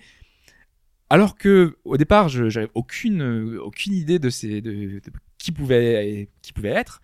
Mais finalement, en jouant, je me rends compte que bah déjà euh, elles sont représentées visuellement, donc déjà tu peux avoir une idée de ce que ça peut être. Et après par toi-même, tu vas chercher. Moi, je sais que je me suis renseigné. Du coup, c'est ces personnages-là que tu retrouves après dans certains jeux. Moi, je sais que dans Shin Megami Tensei, après tu retrouves certaines divinités que tu avais déjà vu dans certains jeux et donc du coup tu fais des liens et tu te dis ah tiens et puis tu fais la démarche euh, par toi-même donc euh, après ça t'éveille pas non plus à aller vers ça mais c'est vrai qu'il y, a qu'il y a ce côté là Ça- quoi Ça aurait été intéressant de voir si côté euh, église, par exemple, je sais qu'ils font des groupes de rock et de musique qui, qui sont là pour attirer les jeunes vers, euh, vers la, la- la religion catholique. Euh, Est-ce qu'ils ont peut-être pas cherché à faire des jeux? Il y a bien sûr. Il y en a Tu vas, tu vas sur euh, l'Angry euh, Angry Video Game Nerds, Ouais. t'as tout un tas de tests de jeux, euh, de jeux comme ça. Noah's Ark, qui est un rip-off de Là, on est plus donc, de Wolfenstein. Je vais pas dire propagande parce que c'est, ce serait peut-être un mauvais mot, mais euh, d'aller chercher les gens. Donc là, d'éveiller véritablement une spiritualité. De la même façon que l'armée fait America's Oui, Army. quoi. Voilà, exactement. C'est ça. Ouais. C'est de l'advergame. Ouais. Et juste euh, pour terminer, Oui. ouais, euh, il y avait aussi le côté euh, finalement euh, le- les jeux aussi euh, nous amènent à réfléchir. Enfin, un exemple tout simple, il y avait Cart Life qui euh, nous mettait euh, dans le- le- la, vie d'un personnage d'un de lambda, d'un gars de tous les jours, dont le but était finalement de, de, de faire une journée, une journée normale. C'était pas un SDF Cart Life? Euh, je sais plus si c'est un SDF. c'est en un cas, SDF tu, dans tu vis ta vie normale et Mm. tu fais journée après journée et tu revis un peu toujours la même la même chose, le truc. Et tu te, ça, ça t'amène à te poser la question sur la société dans laquelle tu vis. Tu te dis pourquoi est-ce qu'on fait ça? Pourquoi est-ce qu'on est dans cette situation de Enfin, est-ce que la société, la façon dont on le vit, la façon dont on dont on, on est euh, Est-ce que c'est bien euh, la façon dont on voudrait être? Et tu, tu réfléchis à ta condition Mais- propre, quoi. Et pas juste en lisant un livre. Là, voilà, pour le coup, tu là, interagis. le vis, ouais. Euh, Shin pourra parler de, de Papers, Please là-dessus, par exemple. Mhm. Euh, oui, je pourrais. Oui, sur. Euh... Bon, t'en as déjà parlé, mais ouais. voilà, sur sur la manière dont tu euh, t'es pas, tu lis pas juste un truc qui pourrait euh, dire euh, oui euh, les, les excès des régimes fascistes. Là, quelque part, t'es dans la bureaucratie qui est une des bases fortes de ce genre de, de régime. Mais je vois pas le lien avec la spiritualité. Non, mais pas que la spiritualité. On parle pas, de- on parle Ah, plus de spiritualité. Ouais, ouais, on parle plus là. Je suis perdu. Un dernier aspect aussi, peut-être l'aspect euh, transmédia, c'est-à-dire que euh, le fait de jouer au jeu comme média va te forcer à t'intéresser à d'autres médias. Si vous avez joué à Civilization 4, qui avait une, une bande originale qui était du feu de Dieu notamment, euh, si vous jouiez à l'époque industrielle ou à l'époque classique, et vous prenez le meilleur de la musique classique et la musique baroque, Ouais. si d'une façon ou d'une autre vous n'êtes pas allé sur YouTube après avoir joué, Ah mais la Vous êtes musique, passé à côté c'est de quelque chose. l'intro. Moi je relance Civ et 4, le, ouais, le, le Baba qui, est, qui est notre père en Swahili hein, de Ah. Euh, c'est la musique elle est exceptionnelle. Bon je crois qu'ils ont eu des prix hein, Oui, sur, oui, oui. sur cette bande son. Bon, c'est un jeu qui est assez particulier, mais celui-ci. Mais du coup moi j'étais trop déçu des add-ons. Ils avaient changé la musique. C'était Ils ont horrible. osé. Changer la musique des titres. C'était horrible. Voilà. C'était horrible. Tu joues qu'aux versions vanilla, toi, euh, Alphonse? Euh, de 4, oui, du 4, oui. Ouais, ouais, ouais. Il y a un autre aspect aussi, juste un- un- une dernière petite référence, il y en a un qui, qui m'a fait cet effet-là, si c'était GTA, GTA San Andreas qui était dans un contexte qui était bien particulier, Oui. c'était euh, 92-93 à Los Angeles et où tu avais derrière des références, dans GTA il y en a beaucoup, Hmm. à, à de la musique, à des films, à des séries qui sont absolument, euh, c'est c'est tentaculaire. Ouais. Ça, ça, ça va partout. Très bien. Je vous propose de changer de sujet.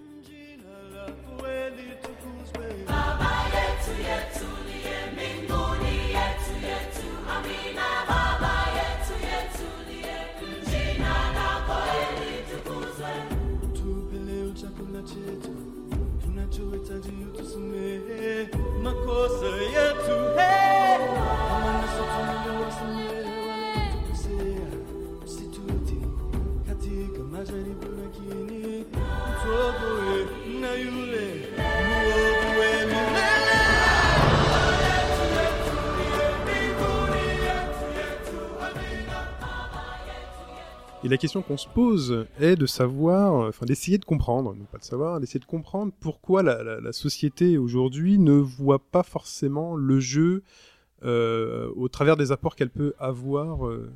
Elle voit pas forcément le, enfin, le côté, le, le côté enrichissement dont on parlait Ouais. euh, jusqu'à maintenant, quoi.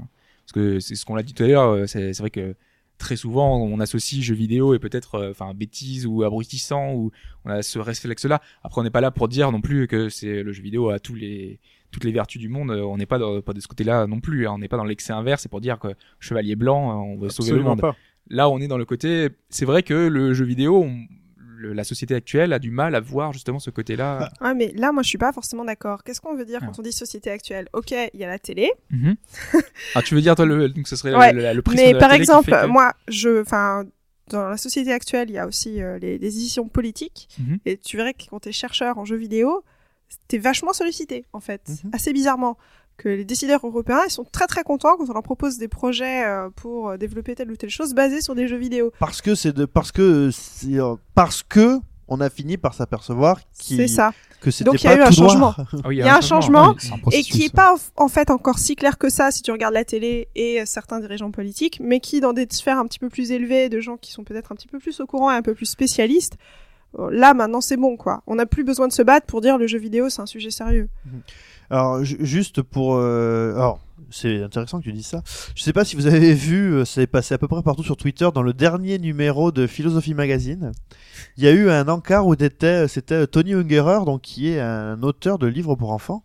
Alors je sais pas si c'est l'illustrateur ou si c'est l'auteur des bouquins lui. Bon bref, donc Tony Ungerer qui répondait aux enfants et euh, grosso modo quelqu'un qui disait euh, et les jeux vidéo dans tout ça et il disait mais les jeux vidéo euh, sortez, il vaut mieux que vous regardiez la télé parce qu'au moins quand vous regardez la télé, vous avez la possibilité de changer de chaîne. Ah oui, j'ai vu ça. Oui, oui, tout à fait. Ouais, mais ça- on mais je crois pas que personne sache si c'est une blague ou si c'est un Oui. vrai truc. Voilà, je sais jamais, pas si non, c'est mais- sérieux ou pas. ça non mais non mais le, Moi, le je me suis ton, vraiment posé la question parce que peu importe, je pense que c'était dit sur la- le ton de la rigolade ou je sais pas. il je pense. hein. avait- C'est c'est pas, tu peux pas dire y ça sciemment. Je pense qu'il y avait 1000 degrés dans ce truc-là. Ouais, c'est Ah oui. c'est pas possible. Enfin, Voilà, ça c'est paraît impossible. difficile à comprendre quand même. Enfin, c'est étrange qu'en 2015 on puisse tenir ce genre Enfin, de je truc. sais pas, il a quel âge il...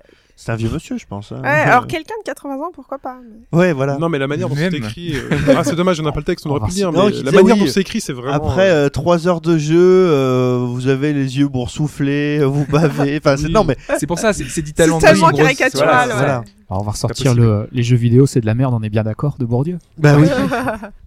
je, vous propose, vous vouliez parler des sous-cultures émergentes. Bah, alors ça, c'est. euh, disons que le jeu vidéo participe à une. euh, d'une certaine manière, à quelque chose qui a déjà été le cas pour d'autres. dans d'autres euh, dans d'autres médias, comme en musique, où le jazz a d'abord été une sous-culture sur laquelle il a fallu beaucoup taper, le rock, sous-culture, beaucoup taper, avant que ça devienne des formes émergentes, reconnues pas forcément. Le jazz, ça fait belle lurette que c'est plus dominant. Le rock, ça reste relativement dominant. Alors, euh, mais euh, on donne un intérêt euh, historique, social au punk dans au début des années 80 par exemple. Hein. Puis bon, il y a beaucoup d'exemples là-dessus. Bah, le jeu vidéo participe grosso modo, mais arrêtez-moi si je dis une bêtise, hein, de ce mouvement, de ce grand mouvement d'ensemble où c'est parti d'une petite minorité, ça s'est développé euh, et euh, bah, ça a fini. euh, Le public a grandi. le public a grandi. Bon, les- il y a eu beaucoup, beaucoup de gens qui ont tapé dessus. Le public a pris le pouvoir parce que c'est un renouvellement de génération. Ah, c'est pour. Non. Je suis pas sûr que ce soit uniquement ça. Parce que grosso modo, c'est genre euh, Famille de France nous a pas assez exterminés pour que. Oh, Bah, non, mais c'est euh, c'est un peu ça. C'est-à-dire qu'aujourd'hui, bah, les décideurs commencent à avoir euh, dans la Ouais. trentaine, euh, les chefs d'entreprise commencent. Mais pour le coup, sur le côté ouverture d'esprit, c'est pas forcément si clair que ça. Autant Oui. le jeu vidéo, ça, ça passe, mais ça dépend de quoi tu parles dans le jeu vidéo encore, quand même. Hein. Parce que si tu parles de Street Fighter, euh, personne va te dire. Non, mais enfin, je- non, on rigole, évidemment, ça nous fait rire. Enfin, genre Chine et moi qui sommes relativement et Alphonse qui nous défonce à chaque fois Oui. qu'il prend la manette, euh, relativement fans de jeux de baston. On sait que derrière le jeu de baston, il y a quelque chose. Enfin, c'est monstrueux ce qu'il y a derrière le jeu de baston euh, en termes de déjà la manière d'en parler, euh, les, les stratégies qui sont mises au point. euh, bon, maintenant il y a de l'e-sport et tout. La- Enfin, la question de la légitimité, cela dit, elle est valable aussi entre les joueurs. Oui. Par exemple, enfin, je veux dire, vous, vous êtes encore modéré. Je vous ai entendu parler Call of Duty sans dire que c'était vraiment ridicule. Mais il y a, il y a beaucoup de podcasts ou de choses comme ça. où On va dire non, mais ça, c'est vraiment pour les enfants, quoi. Et euh, on voit bien que dans les joueurs même, On est des a- joueurs de Mario, on peut pas dire ça quand même. euh, il y a vraiment des catégorisations qui se font à l'intérieur de cette culture. Oui. Même ludique, même entre joueurs, sans parler des gens qui nous regardent de l'extérieur. Non, c'est vrai. Mais on peut pas non plus dire. Enfin, après, euh, sur la question, il Il n'y y a a pas. des sous-cultures dans le jeu vidéo. Ah, Bien sûr. clairement. Oui, oui, il n'y a pas un. Oui, après, mais c'est comme tout, c'est qu'à partir du moment où un élément. Comment tu considères quelqu'un qui joue à Candy Crush toute la journée? Ouais, avec un joue à rien d'autre Ouais, est-ce que Bah, tu le considères comme un entre guillemets un égal à toi, tu vois, dans ta communauté euh, Mais non, c'est juste qu'on n'est pas du. Enfin, c'est juste qu'on n'est pas du même monde. Enfin, genre, c'est pas grave. C'est ça. Il y a des gens qui peuvent. je veux dire, euh, mais moi, enfin, je, par, rapport aux gens qui jouent à Candy Crush et à l'époque où je jouais, euh, j'en sais rien, moi, 3 heures par jour à Super Hexagone, je passe pour un autiste, c'est sûr. Hmm. Tu vois? Mais voilà, mais après, c'est- voilà, c'est comment on considère quelqu'un qui joue euh, toute la journée à Call of Duty par rapport à quelqu'un qui joue toute la journée à Civilisation.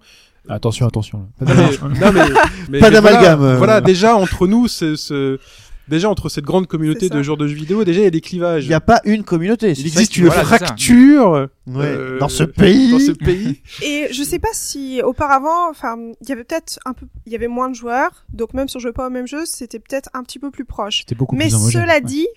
Euh, pour le coup, moi qui ne suis pas très jeu de baston, j'ai toujours eu du mal à discuter sur ces sujets en tant que fan, de, par exemple, de 4X, euh, les, les Oui. copains qui ne jouaient que à des jeux de baston, même si on est fan de jeux vidéo, c'est pas la même chose. Et pour des gens qui sont extérieurs, c'est difficile à comprendre. Ah, ben dans tous les cas. C'est, c'est-à-dire qu'ils pensent que c'est à peu près tout à fait la même chose en termes d'attitude, en termes d'investissement, en termes euh, de, d'attitude ludique. Enfin, alors que bon, pour nous, pour des joueurs, c'est très différent. Euh, c'est- c'est- Même c'est- si l'approche est la même, euh, là pour le coup c'est donc deux jeux, enfin deux, deux genres de jeux qui sont chronophages. euh, La- Il y a un peu la même approche. Mais pas la même façon. attitude. Oui, Oui. complètement. pour, pour revenir sur la question de comment est-ce qu'on sort de, de la sous-culture, mais là je crois que Alphonse pourra m'aider. Euh, est-ce que le jeu vidéo, euh, parce que moi j'ai pas, euh, j'ai pas une date euh, ou un événement qui me, qui me permet d'expliquer vraiment ça, mais est-ce que le jeu vidéo a commencé à sortir un peu de du ghetto ou de la ou de la fabrique d'abrutis euh, qu'on lui prêtait euh, quand ça a commencé à devenir euh, une puissance économique au point de dépasser le cinéma. Si, pense. si, Ouais. si. C'est- C'est la lecture classique. Bon, euh, désolé pour la caricature, c'est le capitalisme va tout bouffer. Et qu'à partir du moment où un mode de culture, enfin, quoi que ce soit, à partir du moment où ça va générer des, euh, Des euh, des intérêts suffisants, ou etc. Oui, oui, ça va, ça va avoir voix au chapitre, ça va prendre place. Oui, effectivement. L'exemple Ouais. le plus récent qui me vient à l'esprit, c'est les bitcoins. Hors sujet total, mais les bitcoins qu'on, euh, qui tout le monde en, rig- en rigolait en disant mais qu'est-ce que c'est que ce truc-là? Et tout d'un coup, tu vois apparaître des articles de journaux en disant ouh la, la Banque mondiale commence à s'y intéresser, tel site commence à vendre des choses en bitcoins, ceci cela. Ça me fait penser un peu ce schéma-là. Où... site la- Les bitcoins, ça sortait surtout à vendre de la drogue. hein. Ouais, mais voilà, mais ce côté où justement où c'était un peu ridicule, un peu petit, et puis tout d'un coup c'est ah mais ça rapporte véritablement de l'argent, ça a un impact sur le monde réel et euh, ça peut éventuellement enrichir des personnes. Donc on en fait quelque chose d'un peu plus sérieux et on le met, euh, on le Mm. considère un peu plus. Pour les euh, bitcoins spécifiquement, ils ils ne sont pas encore arrivés, mais ils y arriveront. ouais. Voilà. Euh, mais c'est pas, c'est ouais. pas tant le média, c'est la technologie qui est incroyable en fait. Mais bon, euh, Oui. Oui, on c'est- parlera hors sujet total, mais euh, Le mot que tu as dit, qui je pense est important, c'est la question de l'impact. À quel moment le jeu vidéo a un impact suffisant sur la société pour qu'on en parle sérieusement? Alors, il y a la question financière qui est énorme, puisqu'aujourd'hui on pense quand même beaucoup par ça, mais il y a aussi la question de la masse. Euh, tout à l'heure, euh, tu disais, Pipo, que tu étais énervé que les chercheurs parlent trop des MMO, mais c'est pas pour rien. C'est parce que le moment où il y a eu une révélation euh, des masses médias, ça a été World of Warcraft. Alors qu'il y avait déjà des MMO il avait- super intéressants en termes de il y avait recherche tellement d'autres jeux avant ça. Bien sûr, mais c'est le moment où les masses médias ont commencé à s'y intéresser, c'est parce qu'on dit il y a 10 millions de joueurs abonnés. Et là, ça fait, tu vois, c'est À des 13 chiffres euros par mois. ouais, à plus 13 à euros par mois, mais c'était des chiffres hallucinants. quand de tu vois cette foule qui se lève à C'est 13 ça. euros le. C'est- mais tout à fait, ouais. ça y est. C'est ça. Et ça, hein. là, ça, ça a commencé à faire, à faire tic qu'il se passe quelque chose. Exactement. Et du coup, cette image euh, là de, de, de la, de la, que la société a euh, l'image enfantile du jeu, du fait que bah, un jeu vidéo c'est pour les enfants. Alors c'est ce que ça c'est, Ça a été longtemps pendant l'époque Nintendo. ça où- l'est toujours ou pas Pour l'interrogation, hein, je pose que les questions. Bah, le premier point, il y, a une- il y a une certaine évidence. Jeu joué, c'est pas complètement déconnant si euh, il peut y avoir confusion ou s'il peut y avoir, euh, euh, s'il peut, euh, comment dire, si, si les frontières sont, sont pas toujours très nettes. Euh, T'as une dimension de, de ludisme, d'amus- d'amusement, de divertissement qui est présent dans les deux. Euh, au niveau même des mots, euh, parler de jeu ou, de- ou même de game en anglais, forcément d'une façon ou d'une autre, ça va te ramener un petit peu à l'enfance parce que c'est assez largement le propre des enfants. En, en Euh, gros, que- tu que de jouer. Ce qui est pas forcément vrai. Parce que par exemple, euh, culturellement, tu vois, depuis euh, le Moyen Âge en Europe, les jeux de cartes, enfin peut-être pas le Moyen Âge, mais c'est quand même c'est vieux hein, les jeux de cartes, Oui, bien sûr. euh, étaient des jeux d'adultes. Hein. C'était vraiment des, des jeux jeux d'argent. Ouais, J'ai bien dit que c'était le propre des enfants. J'ai pas dit que ça excluait nécessairement les adultes. Ouais. Nintendo était déjà là. C'est juste Tout à fait. que en fait, euh, il y a beaucoup de gens qui considèrent que ils, ils ne jouent pas alors qu'ils jouent. Ils associent pas ça au fait de jouer. C'est vrai, c'est tout à fait vrai. ouais. Et euh, quand on leur demande est-ce que vous êtes un joueur, ils vont dire non, alors qu'ils jouent. Ils Ouais. s'associent pas au fait de jouer en termes de mots, mais ça veut pas dire qu'ils ont pas la pratique. Oui, ouais, ouais, ouais. Alors c'est peut-être une pratique justement pour eux de sociabilisation. Si, si tu parles après de. que, que de recherche pure de plaisir. Après, c'est peut-être ça le truc euh, né- négatif dans l'image qu'on pourrait avoir, c'est le côté, euh, c'est un jeu qui n'apporte que du plaisir. Ouais. Après, bon, c'est il y a le travail, sinon ça apporte pas toujours du plaisir. Enfin, tu- on parlait des mots. Si tu parles tout de suite de loisirs numériques, c'est déjà plus du tout la même chose. oui. Mais euh, si le terme ne s'impose pas, c'est peut-être aussi quelque part qui correspond à une réalité qui est pas qui est mal saisie. ouais. Ouais, mais après, t'en parlais aussi tout à l'heure euh, avant qu'on commence. euh, le côté joué, c'est vrai que c'était renforcé par le fait que ce Ouais, soit dans les catalogues. Ouais, tu- j'allais y venir. Historiquement, le jeu vidéo, c'est un jeu qui est distribué dans un magasin Voilà. de jouets, et l'essentiel des ventes se font à Noël dans le catalogue qu'on distribue aux enfants. Euh, là encore, c'est pas complètement. Voilà, euh, ton esprit fait forcément la- l'amalgame. euh, donc, Puis euh, encore aujourd'hui, ça reste une cible énorme. hein. ouais, bah, Bien sûr, oui, oui, il y a ça aussi l'évidence. le- le- les- enfants sont parmi les plus gros joueurs. Euh, Juste, euh, alors je pense Pas d'après truc. le sel, mais. Non, oh, je voulais pas faire référence. je voulais les épargner. ouais. Ouais. Selon les études sérieuses. Voilà. pour le pour le pour le jouet c'est vrai que euh, là là on a en ce moment on a une, une sorte de, de, de, de basculement de la frontière qui est assez étrange c'est les les jeux qui utilisent des jouets vous voyez à quoi je veux faire référence Ouais, on en a parlé avant que tu viennes. On espérait Ouais. que tu ne soulèves pas le sujet. oups Mais vas-y, vas-y. On peut t'arrêter tout de suite et couper. hein. Ouais, cela dit, euh, comme je le disais juste avant qu'on vienne, il y a Canard PC qui a fait une- un dossier là-dessus, il y a quelques numéros sur les jeux et jouets, et qui disait que ça existait déjà il y a 20 ans en fait. Enfin, pas la même chose, hein, puisque la techno a évolué, mais d'avoir avec, en fait, à l'époque, pour vendre des jeux vidéo, ils avaient ramené un jouet. Ils avaient amené un jouet avec eux, les vendeurs de jeux vidéo, parce qu'ils pensaient que ça passerait mieux, que ça se vendrait mieux comme ça au départ, que ce serait mieux accepté, notamment aux États-Unis. Mhm. Donc, euh, je sais pas si c'est nouveau, c'est juste que c'est. Non, c'est pas nouveau, c'est le basculement de la frontière qui fait que. euh, Je, Ouais. Voilà, c'est qu'à. hum, Le jouet est le jeu et le jeu est le jouet. Ah oui, tu veux dire que les amiibo vont servir pour le jeu. Mais en termes de inversement, définition, euh, ça se discute vachement de toute façon. Mais évidemment. Mais voilà, c'est juste que dans la, puisque là, euh, ce que ce que met, euh, ce que ce que par- ce dont parle Alphonse, c'est euh, tout ce qui est ce ludisme. euh, le- puis bon, euh, au niveau, c'est difficile de se dire ça. Voilà, je t'offre un chevalier du zodiaque, tu lui enlèves l'armure, tu lui remets l'armure, euh, c'est super. Tu t'amuses à balancer des météores de Pégase avec euh, ton cousin et vous vous tapez dessus avec les les personnages. Là. Tu vas amener, on va dire, ton amiibo pour y jouer. Enfin, c'est parce que du Même- coup, t'as besoin de la console. Sans rester sur amiibo, Oui. enfin Skylanders, que Mais, un surtout Skylanders. Skylanders. Voilà, ouais. puisque tu participes plus au jeu qu'un Skylanders Voilà. qu'avec un amiibo, il faut le dire. C'est justement ouais, c'est c'est cette frontière qui est extrêmement mince grâce à ça, enfin grâce à ça, avec ça. Après, historiquement, rappelez-vous toutes les incursions dans le jeu vidéo qui ont été faites par les géants du, euh, du jouet traditionnel. Ah oui. Euh, vous aviez Disney, vous aviez Hasbro, vous aviez Mattel, qui avaient tous une division à un moment ou à un autre qui était dédiée dans le jeu vidéo. Pour faire à une époque essentiellement de, des jeux de faible qualité. Mm. Euh, par des accords de licence, il y a eu d'excellentes surprises. Après, pas toujours, voilà. Ouais, Et, euh, après, il y a eu aussi en interne, il y a des jeux qui ont été développés en interne qui étaient des, des petits chefs-d'œuvre quand même. Donc, euh, Bah, euh, c'est euh, la télévision, c'est Mattel. euh, oui. Oui, donc euh, voilà. Mais je pense que justement le fait qu'aujourd'hui le jouet soit plus acceptable pour les adultes, ce que tu dis par rapport à Disney est intéressant. C'est que, enfin, avant les Disney c'était pour les enfants, même si les parents y allaient, ils assumaient moins que c'était pour eux. Aujourd'hui, il y a beaucoup de gens qui vont voir un Disney pour le plaisir de voir un Disney adulte, et on assume un petit peu plus ce côté euh, d'être adulte euh, en ayant encore des plaisirs qui normalement avant étaient associés aux enfants. Parce que c'était nous les enfants qui allions avec des parents, avec nos parents qui n'aimaient pas les Disney, qui n'assumaient pas. Nous sommes devenus les parents. Donc c'est. euh, en fait, on est juste devenus des gens qui assument plus, c'est ça Oui, c'est ça. Et voilà. Et- Mais j'a- j'a- j'assume beaucoup plus aujourd'hui d'avoir passé des matinées entières à regarder le club Dorothée, euh, Jackie Corbier, que euh, à l'époque. Qu'à l'époque, quand j'étais au collège, si tu disais que tu regardais Jackie Corbier, Ah, on te tu- faisait Waouh, t'es un gros naze, moi je regarde. Et les mecs disaient Oui, mais moi je regarde que Dragon Ball et machin. Aujourd'hui, on assume beaucoup plus parce que finalement, on se reconnaît tous. On se jette derrière quand on se croise dans des conventions, quand on parle de jeux vidéo, on se, on se jette derrière et puis on se dit Bon, c'est vrai, moi aussi je regardais. On et l'a puis, fait. euh, je regardais les chevaliers, et puis c'est vrai que Juliette Je t'aime aussi c'était aussi cool, et que Lucie l'amour canal c'était cool aussi. Hobbs. Mais pour revenir sur l'exemple de Oui. Disney, euh, même déjà à l'époque, euh, je repense, on en a parlé euh, hier euh, avec Yao d'Aladin. Euh, on, on redébattait longuement sur euh, quelle est la meilleure version d'Aladin. Quoi. C'était où C'était où J'étais pas là. C'était- euh, sur le forum peux pas dire Non, non, ça. euh, tu ne peux pas dire ça. Voilà, j'ai vu, j'étais avec Yao hier. fin. D'accord. Euh, et donc on en discutait et lui il me disait forcément que la version euh, qu'il préférait c'était la version où il y avait le gameplay qui était meilleur donc c'était la version Super NES.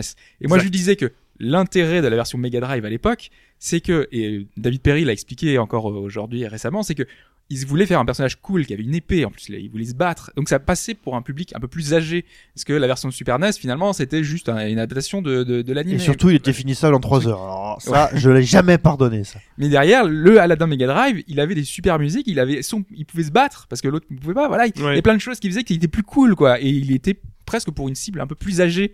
Et t'avais l'impression de, de jouer à un jeu qui était plus intéressant de ce point de vue-là, du coup. Exactement. Voilà, c'est juste le petit clin d'œil euh, que, que je voulais faire là-dessus. Non mais c'est vrai. Euh, le point suivant, c'était le fait que justement ce soit une, euh, un gros objet de divertissement de masse, le, le jeu vidéo, et que ça pouvait éventuellement le desservir sur cet aspect euh, euh, enrichissement personnel. Ouais, pourquoi on résume, pourquoi on aurait tendance à résumer le jeu vidéo à une vilaine activité salement lucrative euh, Pourquoi, quand il s'agit de développer un jeu, c'est nécessairement une démarche commerciale et absolument pas une- un, un projet à caractère La artistique pure philanthropie, monsieur. Ouais, c'est vrai que. J'avance à grands traits. hein. Ouais. Mais c'est c'est une vraie question. Alors pour le coup, dans le monde de la recherche, on se la pose beaucoup. Là, je suis allée à Metz euh, voir un colloque qui s'appelait Expressive Games avec Sébastien Genevaux, Gonzalo Frasca, donc euh, dont on parlait pour Papers Please Mhm. notamment. Donc euh, des, des chercheurs et des game designers, des gens qui, qui font un peu les deux aussi.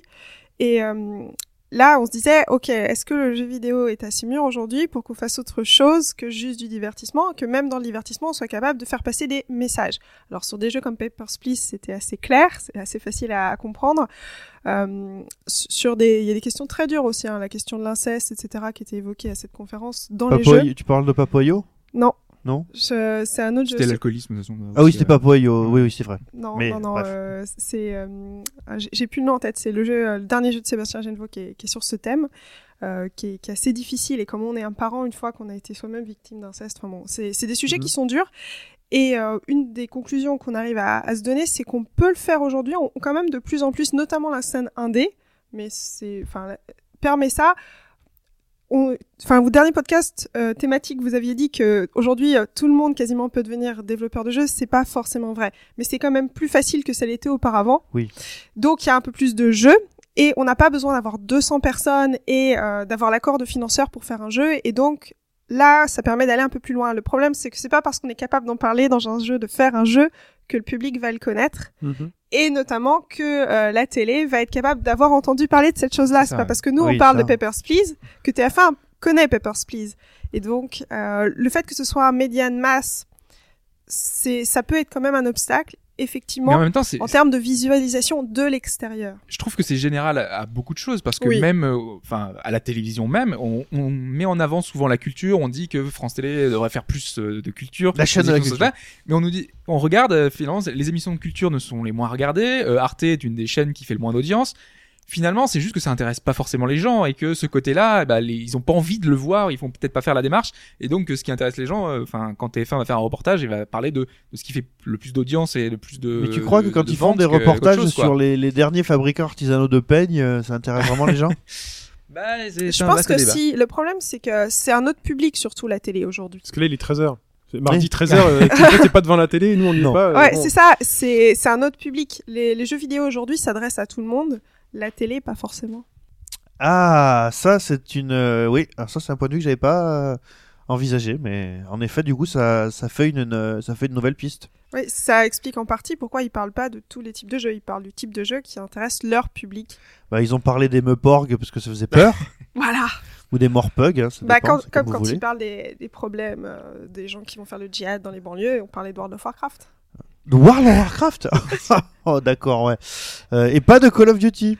Oh, peut-être un petit peu, mais ça fait longtemps que je regarde plus la télé. C'est trop américain. que- C'est c'est revenu, hein, dans la discussion. Bah, hein. évidemment. Ouais, euh, Non mais Ouais. ah, j'avais Bah lu, j'avais lu un truc que je trouvais génial sur euh, sur Twitter qui disait euh, machin euh, est passé par Internet avant la radicalisation euh, sur Internet donc le lieu de la haine.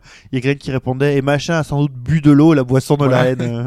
euh. Complètement. Mais ce qui est bizarre, c'est que le, le- ces médias-là, euh, les gens qui, parce qu'ils vont chercher quand même des gens, par exemple, une émission comme le Grand Journal, qui est pourtant un peu, voilà, c'est- ils sont pas non plus autant grand public que, que TF1. Et Canal avait beaucoup œuvré pour les jeux vidéo avant Oui, ça. Ouais, mais ouais. ils vont chercher quand même des gens qui sont extrêmement orientés et qui sont, je trouve qu'ils ouvrent pas assez au débat. Ils vont trop dans des, vraiment des, des gens qui tapent sur le jeu vidéo, alors que ils auraient peut-être des gens plus intéressants à, à- à amener sur le devant de la scène, quoi.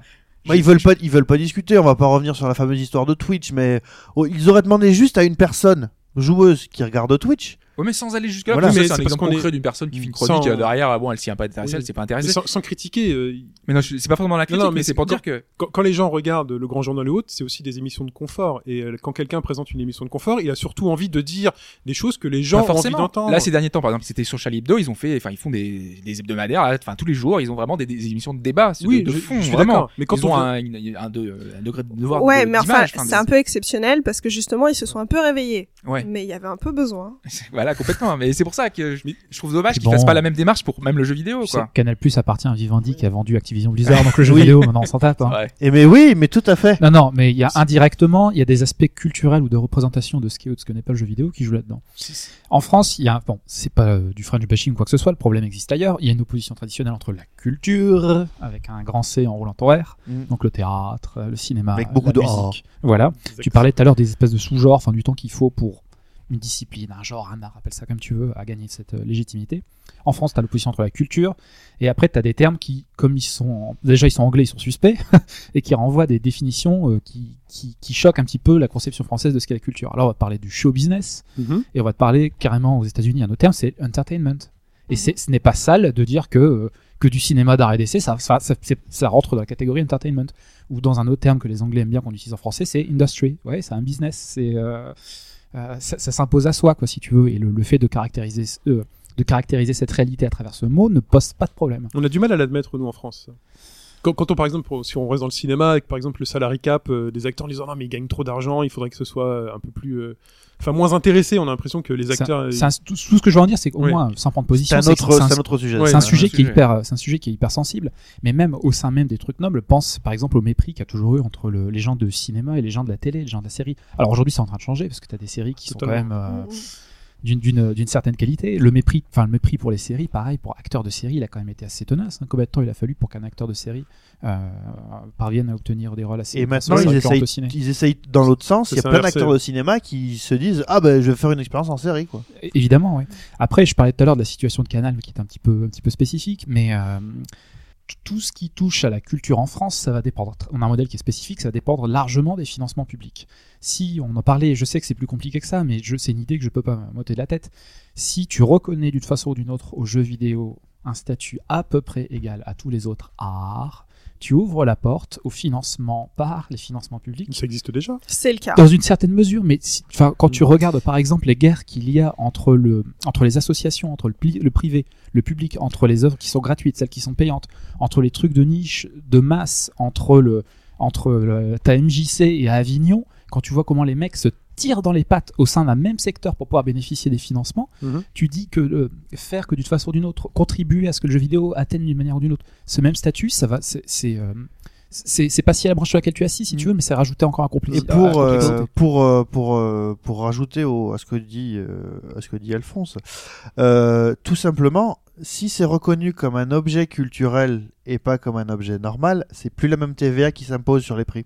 Ne serait-ce que ça. Voilà, c'est une TVA à 5% Mais- et plus une des TVA à 20. Euh, cela dit, c'est reconnu comme un objet culturel. Et il y a le, notamment le crédit impôt jeux vidéo. Et là, c'est Oui. très drôle, c'est que le crédit impôt jeux vidéo fonctionne pour les jeux vidéo. À Mais- partir de 150 000 euros quand même. Oui, bon, c'est quand même après des questions de budget, mais ça, c'est un peu dans tous les domaines. Hein.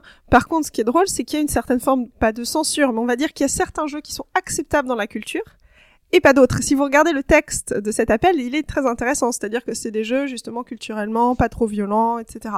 Sinon, on rentre pas. Et donc, en fait, il y a déjà une catégorisation au niveau des pouvoirs publics entre ce qui est un jeu vidéo d'auteur ou acceptable ou de création et un jeu vidéo mass média. Alors, en fait, c'est ça qui est intéressant, c'est que du coup, c'est déjà fait. Un peu comme pour le cinéma, il y aurait le cinéma hollywoodien et le cinéma d'auteur, et on finance pas ça pareil. Mm. Ben, c'est pour ça que en France, au, au niveau du cinéma, et j'arrêterai là-dessus sur le cinéma, c'est que on n'a pas de cinéma de genre en France. Parce que euh, si tu veux, euh, déjà, il faut pouvoir le vendre aux chaînes de télé. c'est ça, parce que le problème de la, du financement du cinéma en France, c'est que ça passe par les chaînes de télé qui, préachètent les films. Donc, tu as soit la comédie qui va pouvoir passer sur TF1 le dimanche soir, soit euh, le drame familial parisien bourgeois euh, autour d'un repas euh, qui va pouvoir passer sur France 3 en deuxième partie de soirée ou sur Arte, quoi. Ouais. Le mécanisme de financement du jeu vidéo en France dominant, c'est du crédit impôt recherche. Hum, pas uniquement, non. Il y Pas- a crédit impôt spécifiquement jeux vidéo.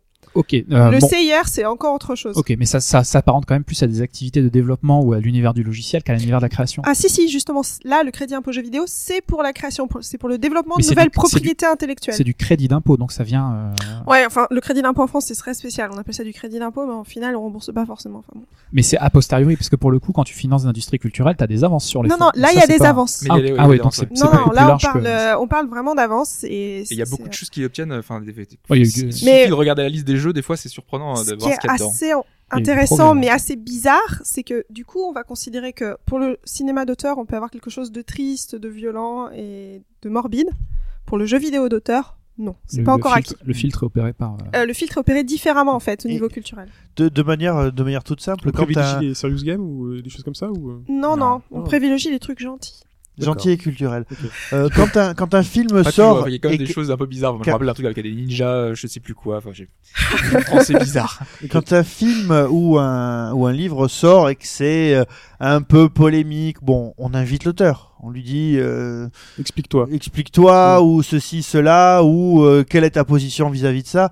Quand un jeu vidéo sort, on demande même pas aux gens ce qu'ils ont voulu faire, on se contente de dire vous avez fait de la merde. Mais tu mets le doigt sur un problème, c'est le manque d'incarnation du secteur. Quelle personnalité du jeu vidéo a une influence qui dépasse son propre secteur? Personne, personne. Tu prends les mecs, tu parles de Kojima, tu parles de Miyamoto, de qui tu veux, mais c'est, c'est, c'est- ces gens n'existent pas Alors, tu sais ce qui va être drôle, c'est que là, par exemple, on a le ministre des Finances grec qui est un chercheur en jeux vidéo. Oui, et qui a bossé, qui s'occupait du modèle économique de Valve. Ouais. notamment, mais Ouais. pas uniquement. Pas uniquement, Et alors là, du coup, t'as quelqu'un qui est dans la sphère publique, ils en Oui. ont parlé dans le Ça, monde. ça, ça va être exact. Et il a fallu qu'il soit grec. Ah bah merde. Le pauvre. Putain, on en avait un bon, il faut qu'il soit pas crédible. les- Bon, désolé. Voilà. Très bien. Il y a un autre aspect aussi, Oui. c'est le, le manque de représentation du, euh, du, de ce que serait un lobby du jeu vidéo. On parlait déjà que, bon, au sein même des joueurs, il y a des, il y a des chapelles, etc. Mais est-ce qu'il y a un mec aujourd'hui qui parle au nom de l'industrie du, du jeu vidéo? Euh, Aux États-Unis, tu parlais tout à l'heure David euh, Cage, il parle au... c'est l'industrie de l'émotion, non? Et des polygones. du polygone. La méchanceté. Non, mais on parlait tout à l'heure, tu parlais de- des liens étroits qu'il y a entre le cinéma français et les chaînes de télévision françaises, ça c'est vrai. Aux États-Unis, tu es dans une logique qui est encore pire, parce que le modèle du, modèle du network américain, c'est que je suis d'abord, je suis une chaîne de télé et je suis producteur de contenu. Et si tu prends euh, CBS, Disney, News Corp, c'est euh, alors c'est pas que c'est pas que comme les mecs ont des billes dans le cinéma, ils vont exclure le jeu vidéo, c'est plus compliqué que ça, mais qu'il y a des liens extrêmement étroits. On parlait des médias de masse entre les médias de masse et certaines activités culturelles qui sont bien établies. Le jeu vidéo n'a jamais réussi à percer là-dedans. Jamais, jamais. Euh, Vous me dites si je me trompe, mais. non, non, euh, mais je, je bois tes paroles, euh, je, et puis je vérifierai des choses après. Et puis, euh, Ouais, moi je suis pas forcément si d'accord que ça avec ce que tu dis. Euh, là, on voit maintenant euh, des films qui parlent de jeux. Oui, oui, oui. Oui, non, c'était juste une C'est-à-dire question de même du euh, blockbuster, ça devient la thématique jeux vidéo. Ralph, le monde de Ralph, par exemple. Non, j'avais d'autres idées en tête, mais les titres me viennent pas. Je suis terrible avec les noms. Games avec euh, Saïd Tagmaoui euh, il y a très très longtemps. Ah oui, t'en non. souviens de Ouh là là là là, c'était il y a très très longtemps ça. Oui, oui, c'est un- Mais en fait, affreux. Bah, dev- Existence, euh, ça parle des jeux Bien vidéo. sûr, euh, mais il y a des choses beaucoup plus mainstream encore que ça. Et, euh, et finalement, aujourd'hui, c'est un peu comme le truc, la culture geek. Mm. C'est devenu bah, à la mode. C'est. Mais euh, Et moi, j'ai été très très amusée par une fois où je faisais une conférence sur, sur mon travail à la Cité des Sciences. Il y a des gens qui sont producteurs de séries télé qui sont venus me voir parce qu'ils avaient une idée de film sur un jeu et qui voulaient vérifier qu'ils racontaient pas de la merde. Et ils racontaient effectivement de la merde. Mais euh, parce que leur idée c'était de dire que on pouvait vivre dans les jeux euh, et gagner de l'argent euh, sans jamais avoir à sortir de chez soi, etc. euh, Donc ils partaient d'un postulat qui était oui. un peu difficile. Oui. Mais du coup, vous avez dans la série télé là, typiquement, des gens qui ont envie de parler du jeu, Mm. qui n'y connaissent rien, mais qui quand même vont se renseigner, quoi.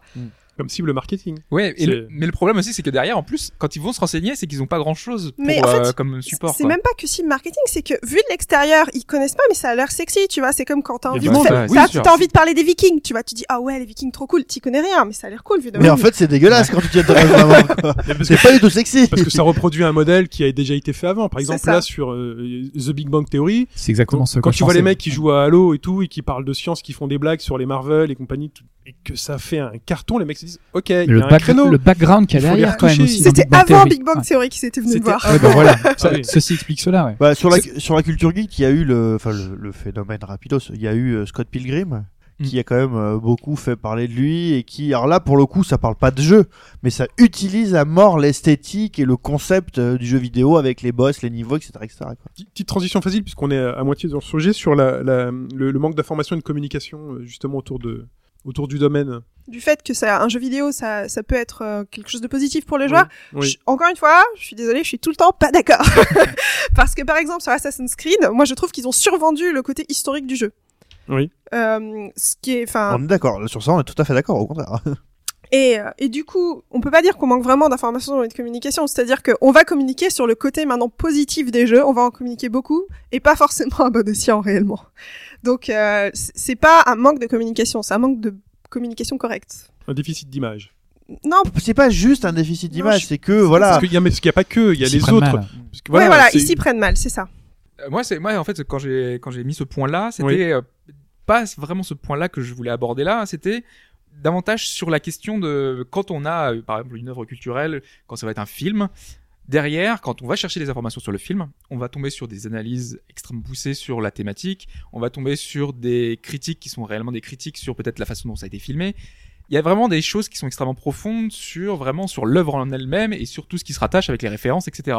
Aujourd'hui, sur le jeu vidéo, quand on cherche une information sur un jeu, quand on cherche sur un, un truc donné vraiment dans le jeu vidéo, on va tomber sur des sites qui nous répertorient euh, 15 000 trucs sur euh, voilà il y a trois images sur tel truc et tu trouves quasiment rien sur le média jeu vidéo et ce qu'il peut apporter en fait sur la façon dont il peut être traité autrement que en simplement en disant euh, euh, il y, a, y a 15 images, une vidéo, il y a un truc Ah et ouais. je trouve qu'il y a ça manque Il y d'informations a un truc ce aussi, c'est sur la sur la temporalité. Euh, quand un film sort, il sort toujours avec euh, bon, il y a un plan marketing euh, balèze, mais il y a déjà des gens qui ont pu avant en parler. Donc quand un film sort, t'as les, les secrets de tournage, les notes d'intention, t'as accès à, à plein de choses et des gens qui viennent en parler. Quand un- le, le Bah, problème du jeu vidéo et puis parce que c'est une industrie aussi, c'est qu'il y a le moment où il faut que, faut que ça soit sorti au jour J. Au jour J et que le truc se vende le plus possible sur la période la plus courte.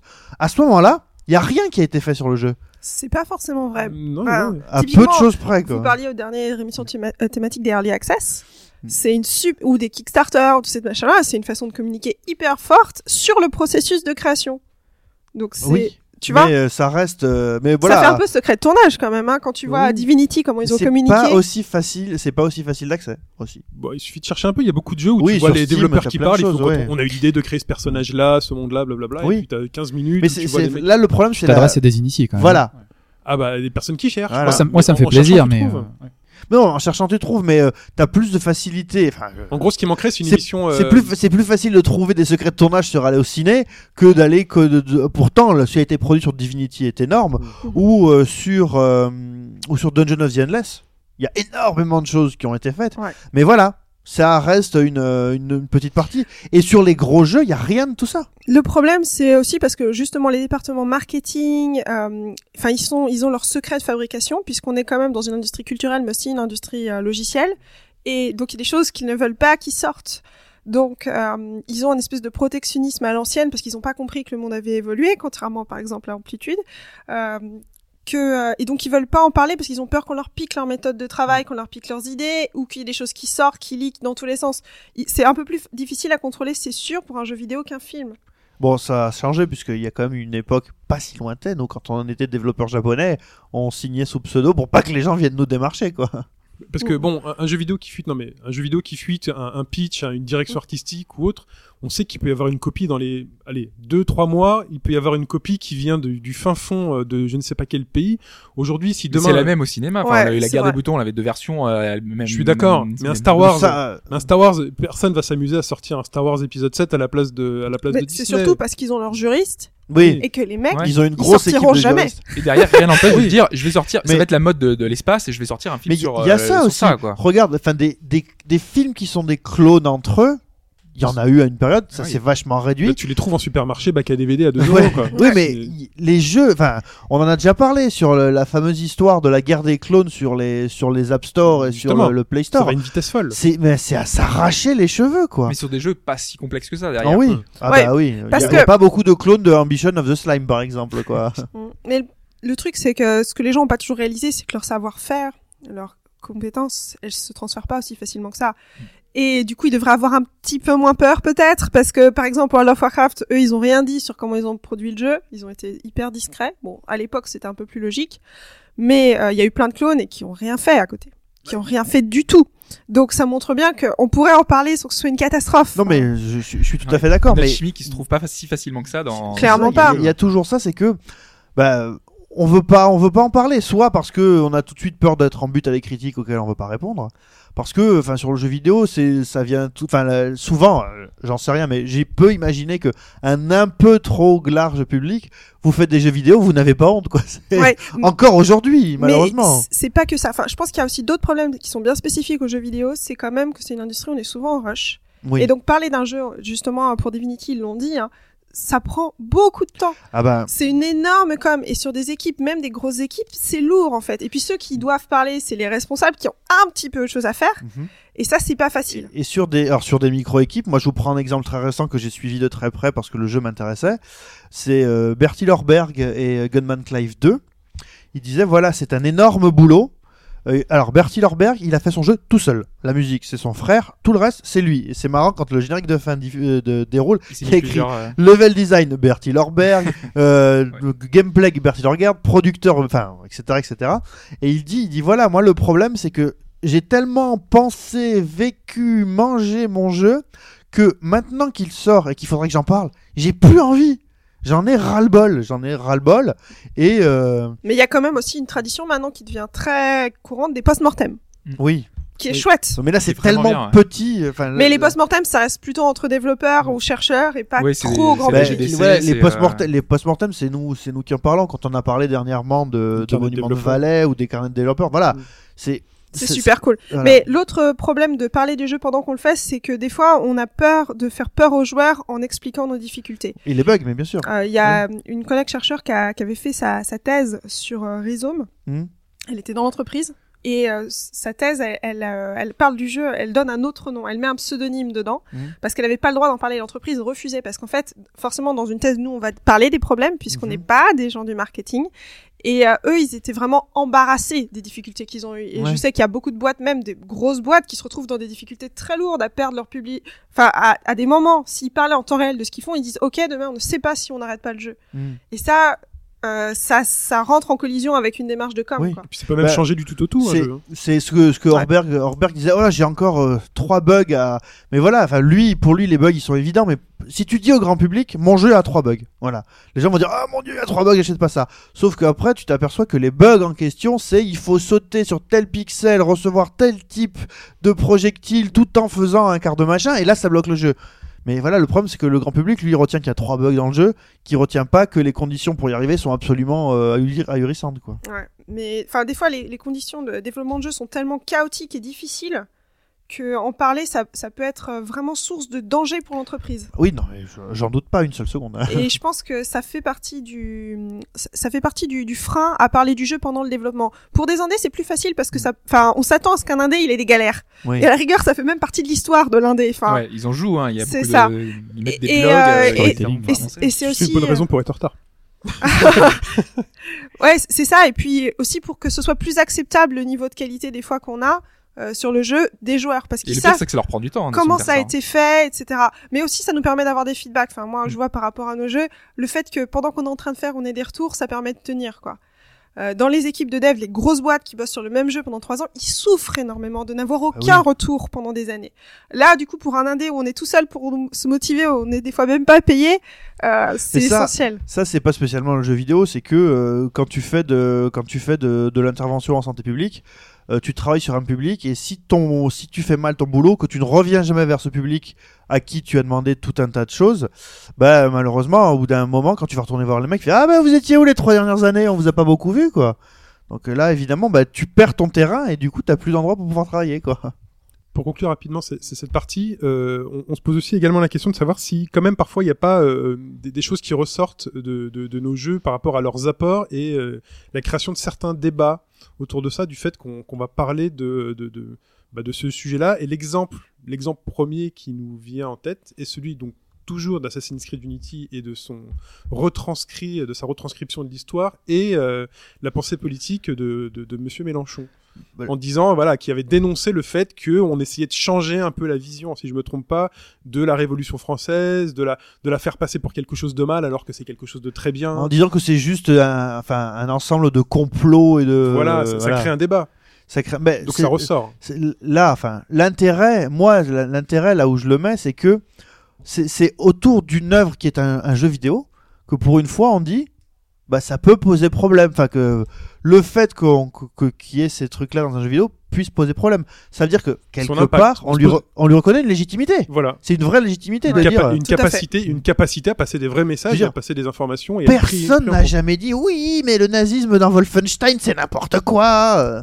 Personne s'est jamais dit ça. Moi, je suis pas vraiment, enfin, je suis pas Mm. d'accord parce que c'est juste que le jeu a eu une puissance médiatique suffisante pour qu'il puisse rebondir dessus. Une C'est simplement ça. C'est pour moi, c'est le fait, voilà, que derrière on puisse, euh, il, a- ça aurait pu être un Mais film, dans ça tous aurait les pu être cas, n'importe quoi. Il y a en fait. quelques années, personne n'aurait rien eu à en foutre parce que c'était un jeu vidéo. Et parce que ça marchait pas autant. Mais oui, c'est ça. C- c- Ça aurait été World of Warcraft, peut-être que s'il y Oui, avait eu mais- un background historique, il y aurait eu. euh, ça veut dire que ça veut dire que dessus, ça veut dire qu'on est arrivé à une masse critique. Parce que lui, il s'en fout, il joue pas, il est. euh, C'est Non, juste que puis c'est pas un oui, historien non plus. hein. Son, Voilà. par contre, son, son porte-parole, lui, il joue, il est joueur. Il, euh, il expliquait qu'en ayant fait le jeu, tu vois. Ouais. Et mais c'est qu'on est arrivé à une masse où un jeu peut créer genre de truc. Évidemment que c'est lié euh, à l'économie, euh, que ce soit en plus un jeu français, que ça touche euh, spécifiquement à quelque chose en France. C'est lié à tout ça, mais il est fort à parier qu'il y a quelques années, personne n'aurait rien eu à foutre. Moi, moi, j'y vois un autre, un autre point, c'est plutôt que le jeu vidéo a tellement évolué qu'il a des bases suffisamment crédibles et suffisamment fortes pour que on puisse réfléchir sur lui sur lui-même. On n'est plus dans le scénario écrit sur un coin de table comme ça a pu être le cas à l'époque et qui peut être toujours le cas sur certains projets, hein, parce qu'il y a certains jeux qui demandent des, qui ont juste des un gameplay solide et sur lequel ça peut fonctionner. Mais certains jeux vont chercher plus loin, enfin plus loin pas forcément, mais en tout cas vont s'appuyer sur des bases beaucoup plus solides et vont pouvoir être sujets à discussion et comme euh, a pu être ça peut être le cas ici avec euh, Mélenchon et son et sa discussion historique parce que Oui, derrière que, on a une- que- un la question c'est est-ce que Assassin's Creed avait vocation à créer le débat? Là, je suis pas sûr par contre. il a pas vocation à, à créer le débat mais il Il a, a- tellement d'informations que Pas forcément. Moi, je suis pas d'accord. Je pense pas qu'Assassin's Creed a créé le débat par rapport à son contenu. Je pense qu'il a créé le débat par rapport à son impact et à peut-être à son sujet. Parce que bon, on parle de la Révolution oui parce française ont en pas France. choisi pour rien quoi quand même. Et si ça devait être, euh, enfin, je pense quand même que leur épisode précédent avait eu aussi des retentissements euh, Ah, aux États-Unis, ouais. États-Unis, voilà. Mhm. Où là, c'était, ça les touchait plus personnellement. Euh, là ils ont un regard que- vraiment étranger voilà, quand ouais. ça nous touche personnellement, quand le sujet est proche de nous, quel que soit le support, on a tendance à en parler. Ce qui fait qu'on en a parlé sur celui-là, je pense que c'est parce que justement, c'est un média de masse. Et euh, pour Bah, pour un, moi, pour deux, un politique aujourd'hui qui sait qu'une partie de ses électeurs sont des joueurs, faire complètement l'impasse sur le fait de, de parler de ça, enfin, c'est un manque de culture de leur part, en fait. C'est quand même difficile de se dire que enfin le, le jeu vidéo c'est pas que ça non plus mais euh, ces jeux-là sont minoritaires quoi c'est tu peux pas t'appuyer sur euh, tu peux difficilement discuter d'un autre type de jeu je sais pas qu'est-ce qu'on a parlé récemment euh, Personne ne s'est plaint de Super Hexagone. voilà Super Euh, Hexagone tu peux ça, pas on rebondir pas. dessus mais Il a euh, senti un danger. Non, mais il a senti un danger par rapport à son i- idéologie qui, euh, lui, il est très sur la révolution et là, il- tout d'un coup, il voit quelque chose qui euh, éventuellement. honnêtement t'as joué au jeu t'as eu- t'as t'as l'impression qu'on t'a passé un message euh, Absolument fortuit, pas. euh, Le, le, le contexte historique Non, d'Assassin's Creed est simplement un décor. C'est Il un- a, il a senti une opportunité de faire parler de c'est lui. ça C'est quand pour moi même juste ça Ouais, c'est un coup de c'est- somme, quoi. C'est beaucoup ça, quand même. hein. peut-être enfin- de son idéologie, je sais pas. Oui. De replacer justement Mais, sa euh, vision de la révolution. euh, Mais bon, est-ce que c'est euh, parce qu'il y a eu des, euh, il y a eu un sénateur américain, le spécialiste de s'en prendre aux jeux vidéo alors qu'il avait jamais touché un seul jeu de sa vie là. Euh, c'était pas, c'était dans d'autres circonstances. Là, c'est un cas bien particulier. Et puis, enfin, après, euh, évidemment, il n'y a pas une, euh, il n'y a pas d'objectivité pure là-dedans. Il y a le coup d'opportunité, évidemment. Et puis, ben, euh, le jeu arrive à un stade où euh, bah, c'est aussi parce que un jeu s'intéresse à la Révolution française. Ouais, tout mais simplement. moi je disais, par, enfin, par exemple, que l'histoire avait enfin, beaucoup d'importance, mais par exemple, certains jeux vont- vont jamais faire parler d'eux. Enfin, Total War, derrière, ils ont fait appel à des euh, historiens, euh, enfin, derrière, enfin, très poussés, et ils ont suivi vraiment à la lettre. Ils ont ce qui su parler passé, avec eux. su- Voilà. Donc mais ça derrière, il y a personne qui disait- rebondit dessus. C'est simplement que le, jeu en lui-même ne parle pas beaucoup. Euh, pas forcément. C'est vrai que c'est moins de polémique. aussi. Ouais, mais tu sais, on peut faire des raccourcis de bonne qualité. hein. C'est vrai. Très bien. Mais voilà, mais en tout cas, les, les- le jeu vidéo aujourd'hui fait parler de plus en plus de lui aussi parce qu'on appelle des gens, des, des consultants de plus en plus de qualité. euh, Voilà, des, des gens peut-être. Mais peu- c'est pas seulement parce qu'on les appelle, c'est parce que parfois on les écoute. Ah, parce que Autre c'est- chose. parfois on fait appel à des gens qui sont euh, peut-être euh, plus dans le divertissement ou pour vendre quelque chose. C'est ça. Euh, genre a- Tom Clancy, euh, même s'il a quand même un passé euh, qui est intéressant, derrière Euh, c'est beaucoup plus oui. pour le. le- Il a beaucoup vendu de livres quand même, hein, Tom Oui. Clancy. ouais. Mais derrière c'est pas vraiment forcément pour le la technologie ou pour euh, son expérience. Tu, tu, tu... C'est pour son que le nom. nom, ouais. Vivement voilà. un jeu d'aventure euh, 1-1-1 avec Max Gallo. Très bien. Sur ce, on conclut cette, euh, cette discussion et on va maintenant parler euh, des apports indirects que le jeu vidéo peut avoir.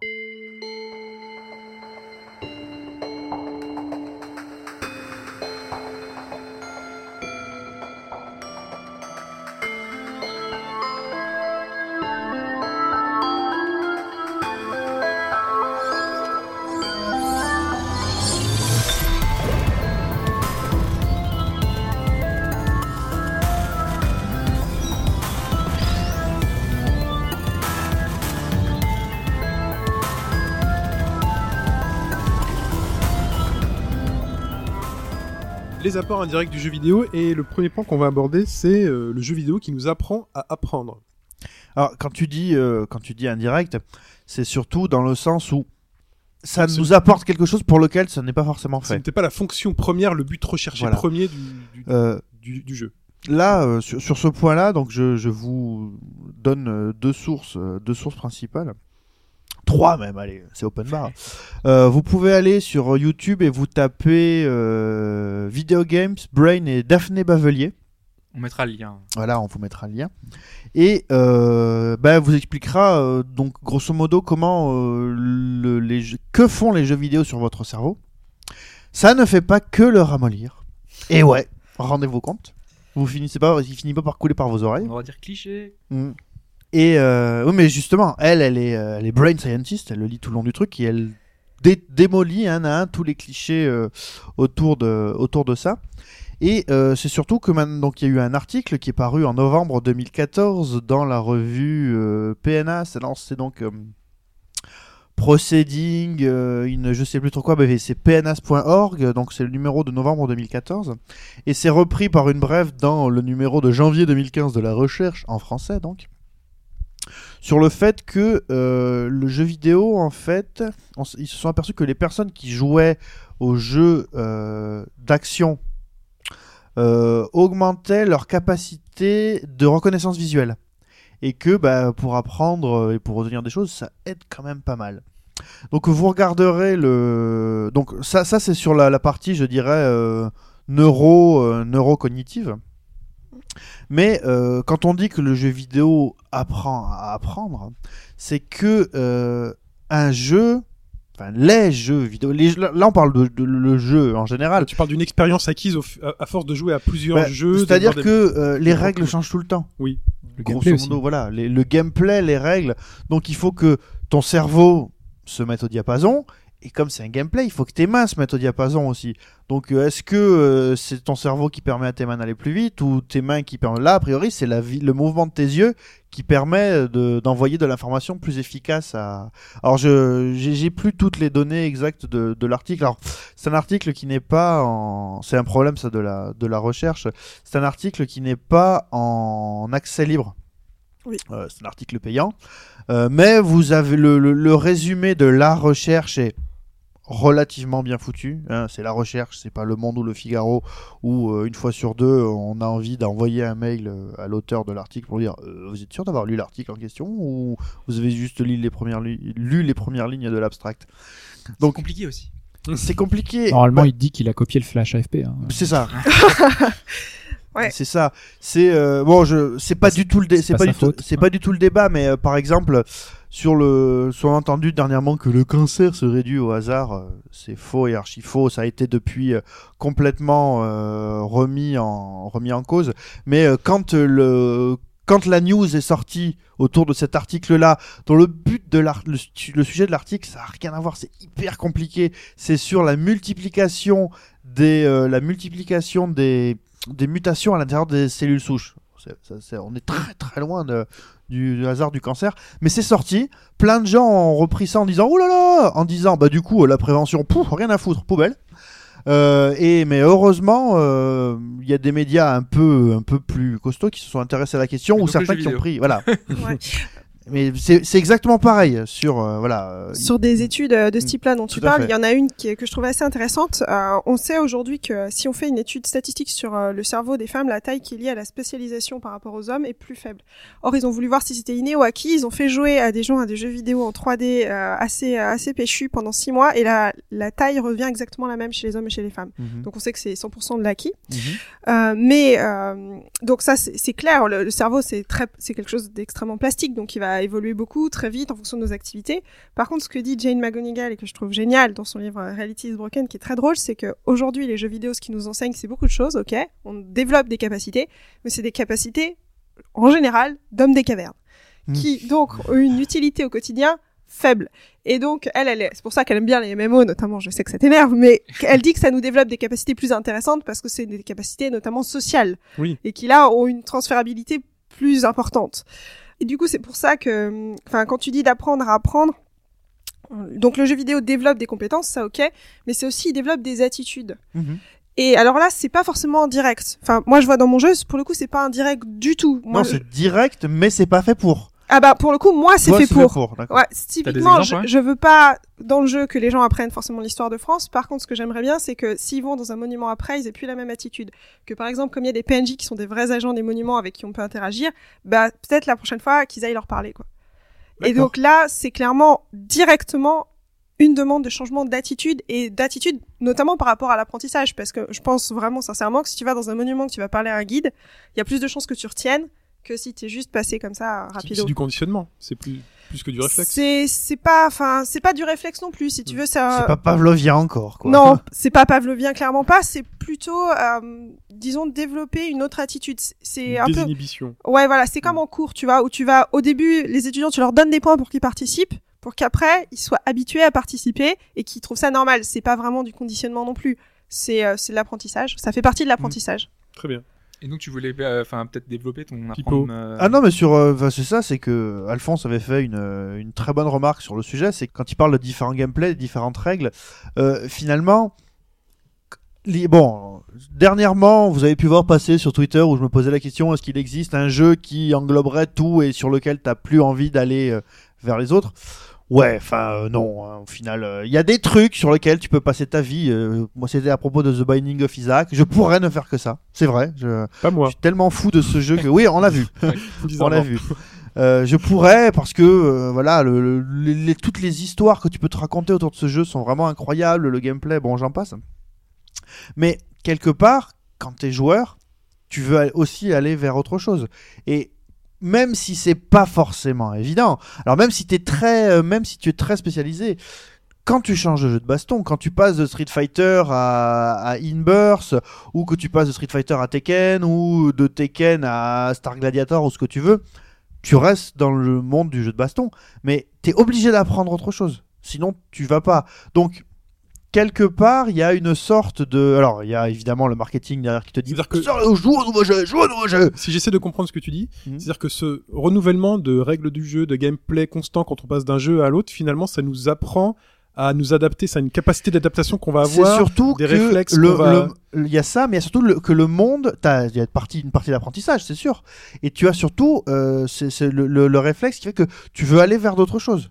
T'arrives à un certain stade, t'as un nouveau truc qui sort, Oui. tu sais que ça va être différent, mais t'es intéressé par vouloir remettre la main Cette dessus. capacité d'adaptation, Ouais. elle nous Après, est utile oui. socialement dans Juste- le monde du travail. juste sur avec, la, euh, la question d'apprendre à l'intérieur du jeu vidéo, moi je retiendrai toujours une, euh, une citation d'un d'un copain où on avait, on avait beaucoup rigolé.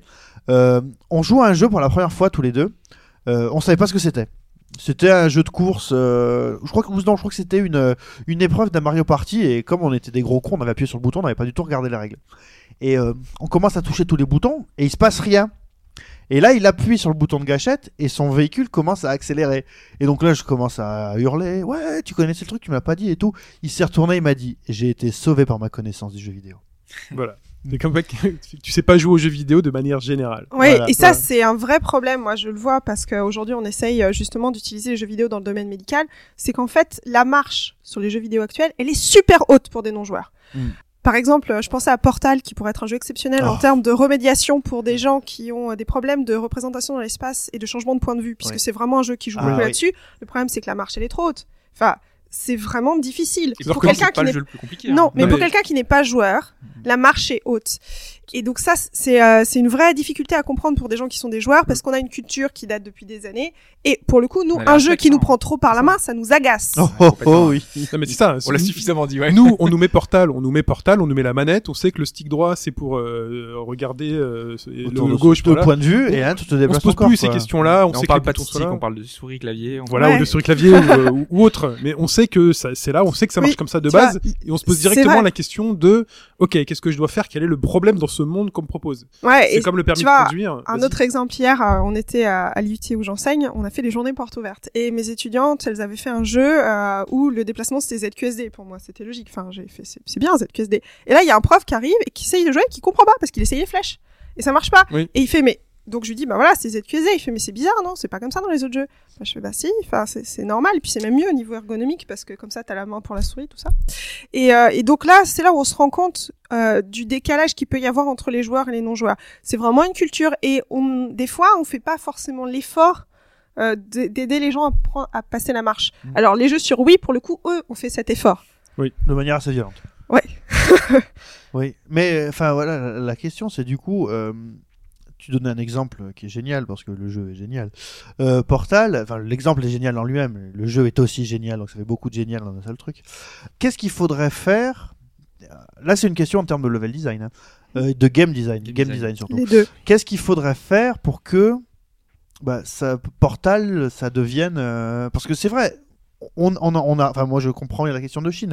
J'arrive pas à m'imaginer Comment ça pourrait être plus facile? Comment ça peut, non mais comment ça peut être compliqué de se dire, tu vois, le fait d'utiliser le clavier, je peux comprendre parce que moi je suis pas très fan du clavier et d'aller utiliser ZQSD, je peux comprendre. Mais là, dans Portal, si tu mets une manette entre les mains, de dire, bah, tu comprends assez aisément, sans qu'on te le dise, euh, avant de commencer à faire les épreuves, que une, un stick te déplace et un stick déplace ta Mais tête. toi, t'as l'habitude d'expérimenter, Ouais. de tester un petit Et peu. tu as l'habitude des espaces 3D temps réel. C'est pareil, être capable de se projeter là-dedans, c'est mais vraiment on pas... le vit, là, je veux dire, la, la- Non, la- non, non. Non. Vous, enfin, vous faites jamais, je bouge, je tourne la tête dans la vie de tous les jours. Le transfert est beaucoup plus compliqué que ça. Et là, Ouais. en plus, euh, pour Portal, je te Je parlais d'un ouais. exemple. euh, En fait, c'était une proposition qu'on m'a fait pour un postdoc au Collège de France. Et donc là, ils travaillent sur des gens qui ont eu des traumatismes, tu vois, qui ont eu Mhm. des AVC, qui pour eux ne sont plus, qui ont des troubles du vertige, qui ont des troubles liés à justement la spécialisation. Donc, ce Mhm. qui pourrait être relativement acceptable pour quelqu'un qui n'a pas été, euh, enfin, blessé. euh, ne l'est même pas pour eux. Donc là, il faut aller encore en dessous de ce qui est acceptable pour ta grand-mère. Il faut quelque chose qui est acceptable pour quelqu'un qui est blessé. Donc c'est vraiment euh, quelque chose. Du coup, moi j'imaginais modé portal justement sur ce truc-là, où déjà on apprend, j'appuie sur une touche, j'avance dans cette direction. Ok. Voilà, Tu ça vois. Et ça c'est ta quête. Oui. Tu vois, d'y aller vraiment par étapes, où justement euh, on explique tout, tout doucement. Regarde Ouais. Halo, par exemple, le premier Halo euh, FPS à la manette, un des premiers. La première chose qu'on te qu'on t'explique, c'est euh, regarde en haut, regarde en bas, à gauche et à droite, pour que tu comprennes que le stick gauche c'est le truc Oui. de la direction. Et ensuite, tiens, avance. Et, Et qu'en plus, et qu'en plus, le stick est inversé, non? Ouais, Il y a Ouais, des tutos qui propose- existent dans oui. les jeux de plus en plus, mais en fait ils font pas forcément la différenciation. Alors maintenant on peut passer les tutos, ça c'est cool, Voilà. c'est un Ils gros savaient par exemple que sur Halo, c'était pas naturel le FPS à la manette. C'était pas quelque chose qui était très répandu. Ils se sont dit, il faut cette étape-là pour montrer qu'on peut euh, c'est une comment manière de régler les options assez facilement. Et Oui. ça a beaucoup évolué parce que dans le dernier, euh, quand tu veux régler juste par exemple l'inversion des commandes, il te dit plus euh, est-ce que ça te convient, est-ce que tu règles l'inversion. Il te fait, il te dit juste regarde euh, en haut et tu fais le mouvement toi-même. Il te fait est-ce que ça te vient, ça te convient ou pas? En fait, il te pose la question en ayant fait un réflexe naturel. C'est Oui. du coup, t'as plus l'im- le- l'impression que tu fais euh, un tutoriel. Mais on n'est Ouais, plus à la même époque. le- T'as le On est pad qui s'adapte à ta façon de jouer en fait. C'est Voilà. comme si tu donnais une manette à quelqu'un en disant euh, montre-moi ce que tu veux faire et je vais enregistrer la, La façon dont dont tu, le joues, voilà, il te, Mm. il te dit, il te Ah, valide. ça, Alors qu'avant, c'était l'inverse. Ouais. En, en tant que, que absolument pas euh, développeur, j'ai une question que, à laquelle tu pourras peut-être répondre, Edwige. Euh, je me dis, est-ce que il est possible d'imaginer un jeu dont le, le level design, un peu à la manière du premier niveau de Mario, et le game design serait tellement transparent qu'on n'aurait pas besoin de passer par ces tutos de merde Alors, non, je pense pas. Parce que en fait, euh, il y a des interfaces, par exemple, qui sont naturelles pour un certain type de public, mais ils ne le sont jamais pour tous les types Mhm. de publics. C'est-à-dire que moi, je sais que pour mes joueurs, j'explique pas qu'il faut bouger en cliquant sur un point and click. Ok, parce que c'est mes joueurs, c'est une cible. Mhm. Mais je me suis rendu compte que, par exemple, il y a aussi des gens qui jouent à Au Fabulis parce que bah ils sont fans de- du patrimoine. Il y en a un certain nombre aussi parce qu'ils regardent la concurrence. Ouais. Et, euh, et eux, ils ont jamais joué à un point and click de leur vie. Et comme moi j'avais plutôt ciblé les joueurs de point and click et de MMO, j'ai pas fait ces tutos-là. Et c'est très dur pour eux. Rien que le fait de je clique, le personnage bouge, qu'est-ce qui s'est passé? Tu vois? Et donc le problème, c'est que oui, tu peux faire un truc sans tuto pour une cible donnée. D'accord. Parce que tu t'adaptes à son niveau de connaissance. Mais de là à s'adapter, enfin, il n'y a pas de niveau de connaissance universel. Non, non. Et en fait, euh, alors par exemple, quand on a vendu la Kinect, on a dit voilà, vous bougez avec votre corps, c'est une interface naturelle. C'est une blague. Il y a plein de choses a- à faire avant pour calibrer. c'est ça, il y a un niveau d'apprentissage aussi, parce que son corps aussi, la façon dont on le bouge, c'est pas naturel. J'ai des amis qui avaient fait une installation interactive euh, vachement cool qui s'appelle Miroir, où en fait on se voit dans un miroir et le miroir nous reprend notre tête en tracking et met un animal dessus. Donc c'est un truc un peu, euh, c'est c'est une création quoi. Et donc théoriquement c'est simple, tu te mets devant un miroir, un miroir, tout le monde a déjà fait ça dans sa vie. Sauf qu'elles l'ont mis en Chine, elles l'ont amené à Hong Kong ce travail et elles se sont rendues compte que quand les, les Chinois et notamment les Chinoises étaient surpris, elles mettent leurs mains devant le visage. Ah. Donc stop tracking.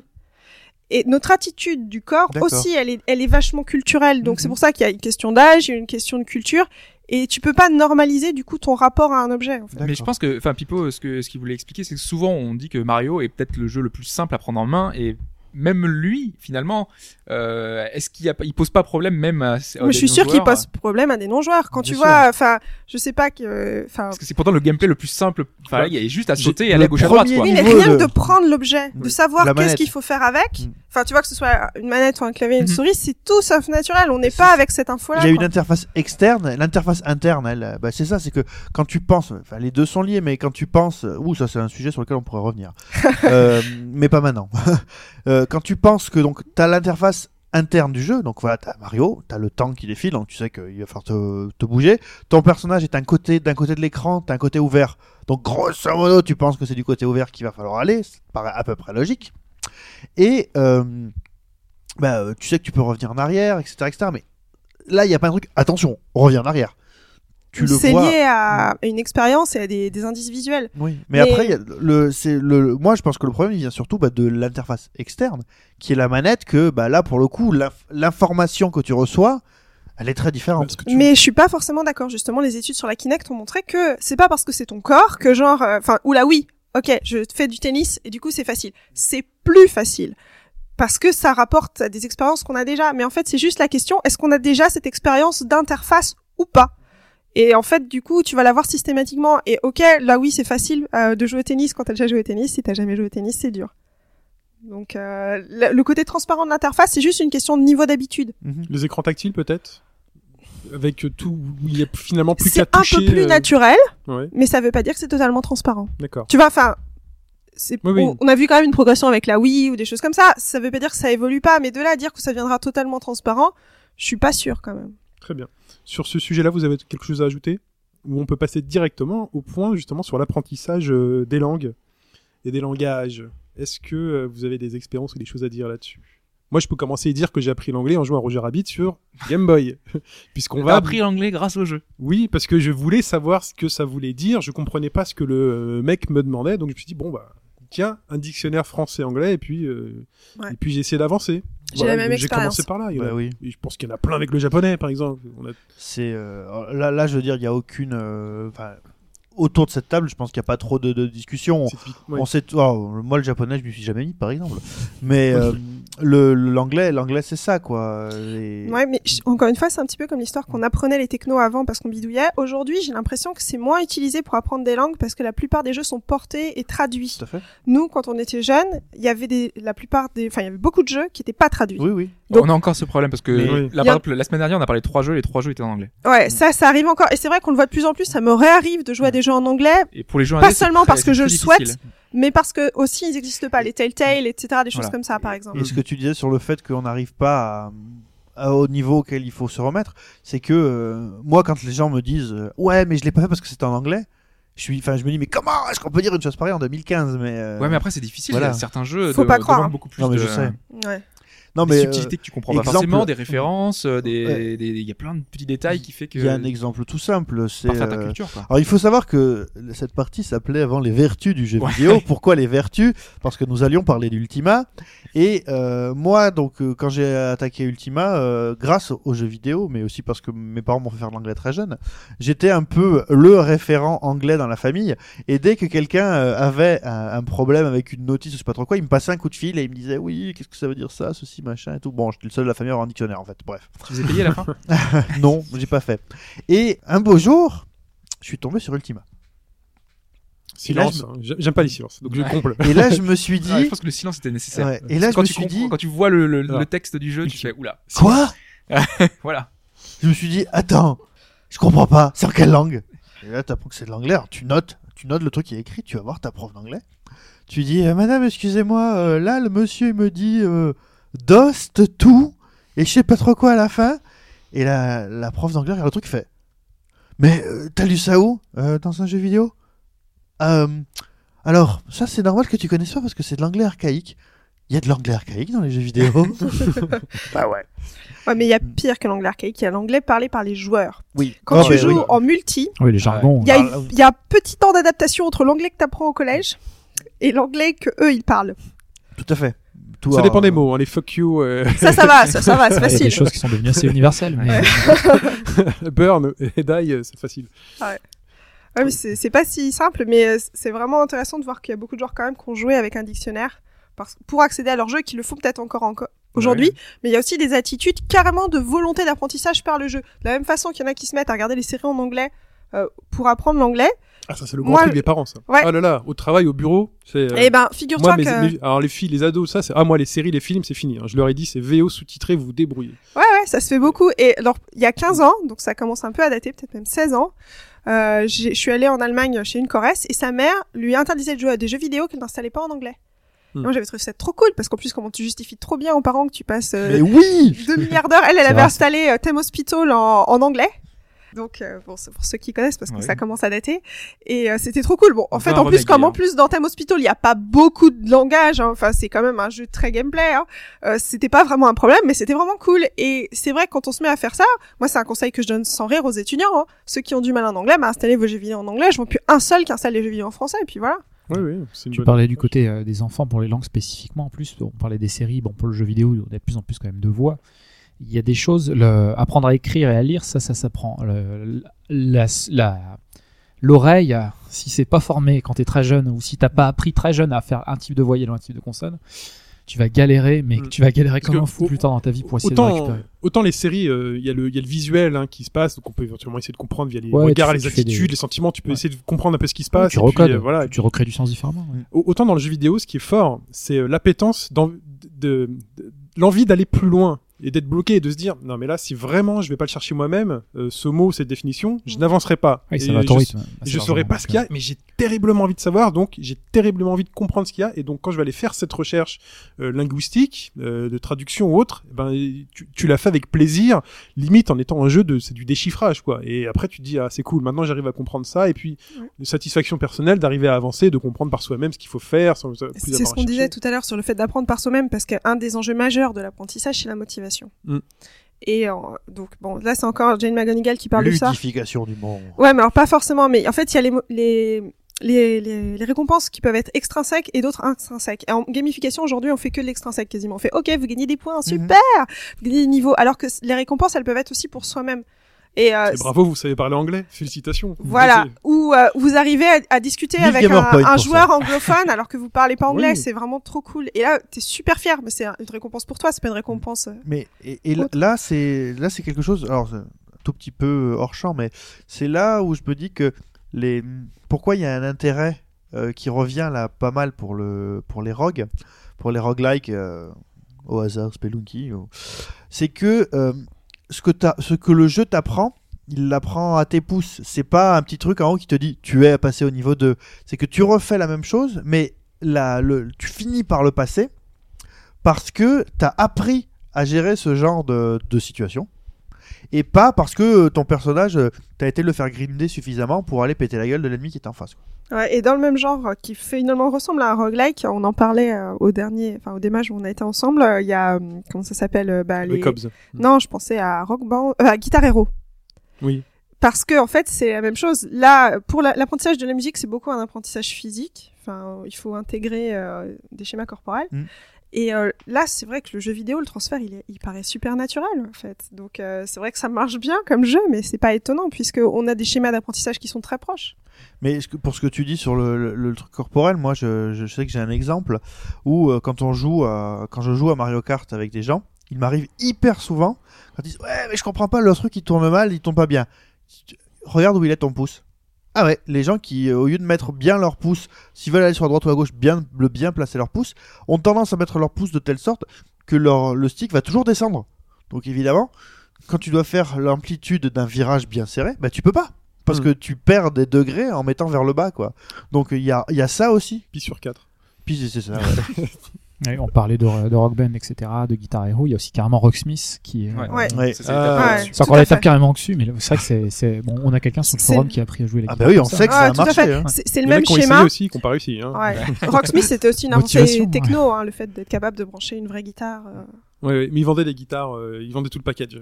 Ouais. c'est- vrai que c'était pas, pas facile. N'est-ce pas, Chine? Tout à fait.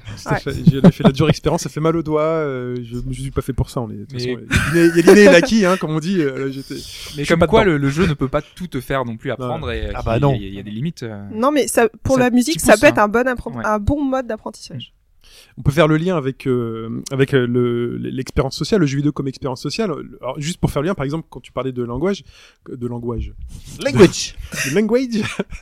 Quand on s'intéresse à un certain type de jeu et qu'on voit le jargon utilisé par cette communauté-là, Mhm. euh, essayer de comprendre ce jargon-là peut nous aider aussi à, à progresser dans ces jeux-là. Alors, que c'est Tu le- penses à quoi, Chine le jeu de combat, par Oui. exemple, hein, quand vous entendez les spécialistes type Ken Boga ou autres euh, en parler, il focus à Just Cancel euh, de, depuis machin, euh, tu te dis mais de quoi il parle Moi, je fais juste des quarts de cercle en avant, et là, tu vas fouiller, tu comprends qu'il y a des c'est choses. Pareil des pour les jeux de strat. Hein. Tout à fait. Quand on regarde les trucs de League of Legends ou le truc, ils utilisent des mots, mais euh, Ce n'est pas un jeu stratégique. c'est Ouais. euh, non mais ou autre. Enfin, il y a de la On est stratégie. pointilleux.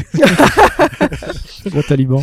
Il y a de la stratégie dans ces jeux-là. Il y a des- il y a de la stratégie. Il y a de la tactique. Il y a de la tactique, voilà, c'est le, c'est le mot, c'est le bon mot. Tu te dis, mais je comprends absolument pas du tout ce qui se passe à l'écran, je comprends pas ce qui se passe euh, à l'oral.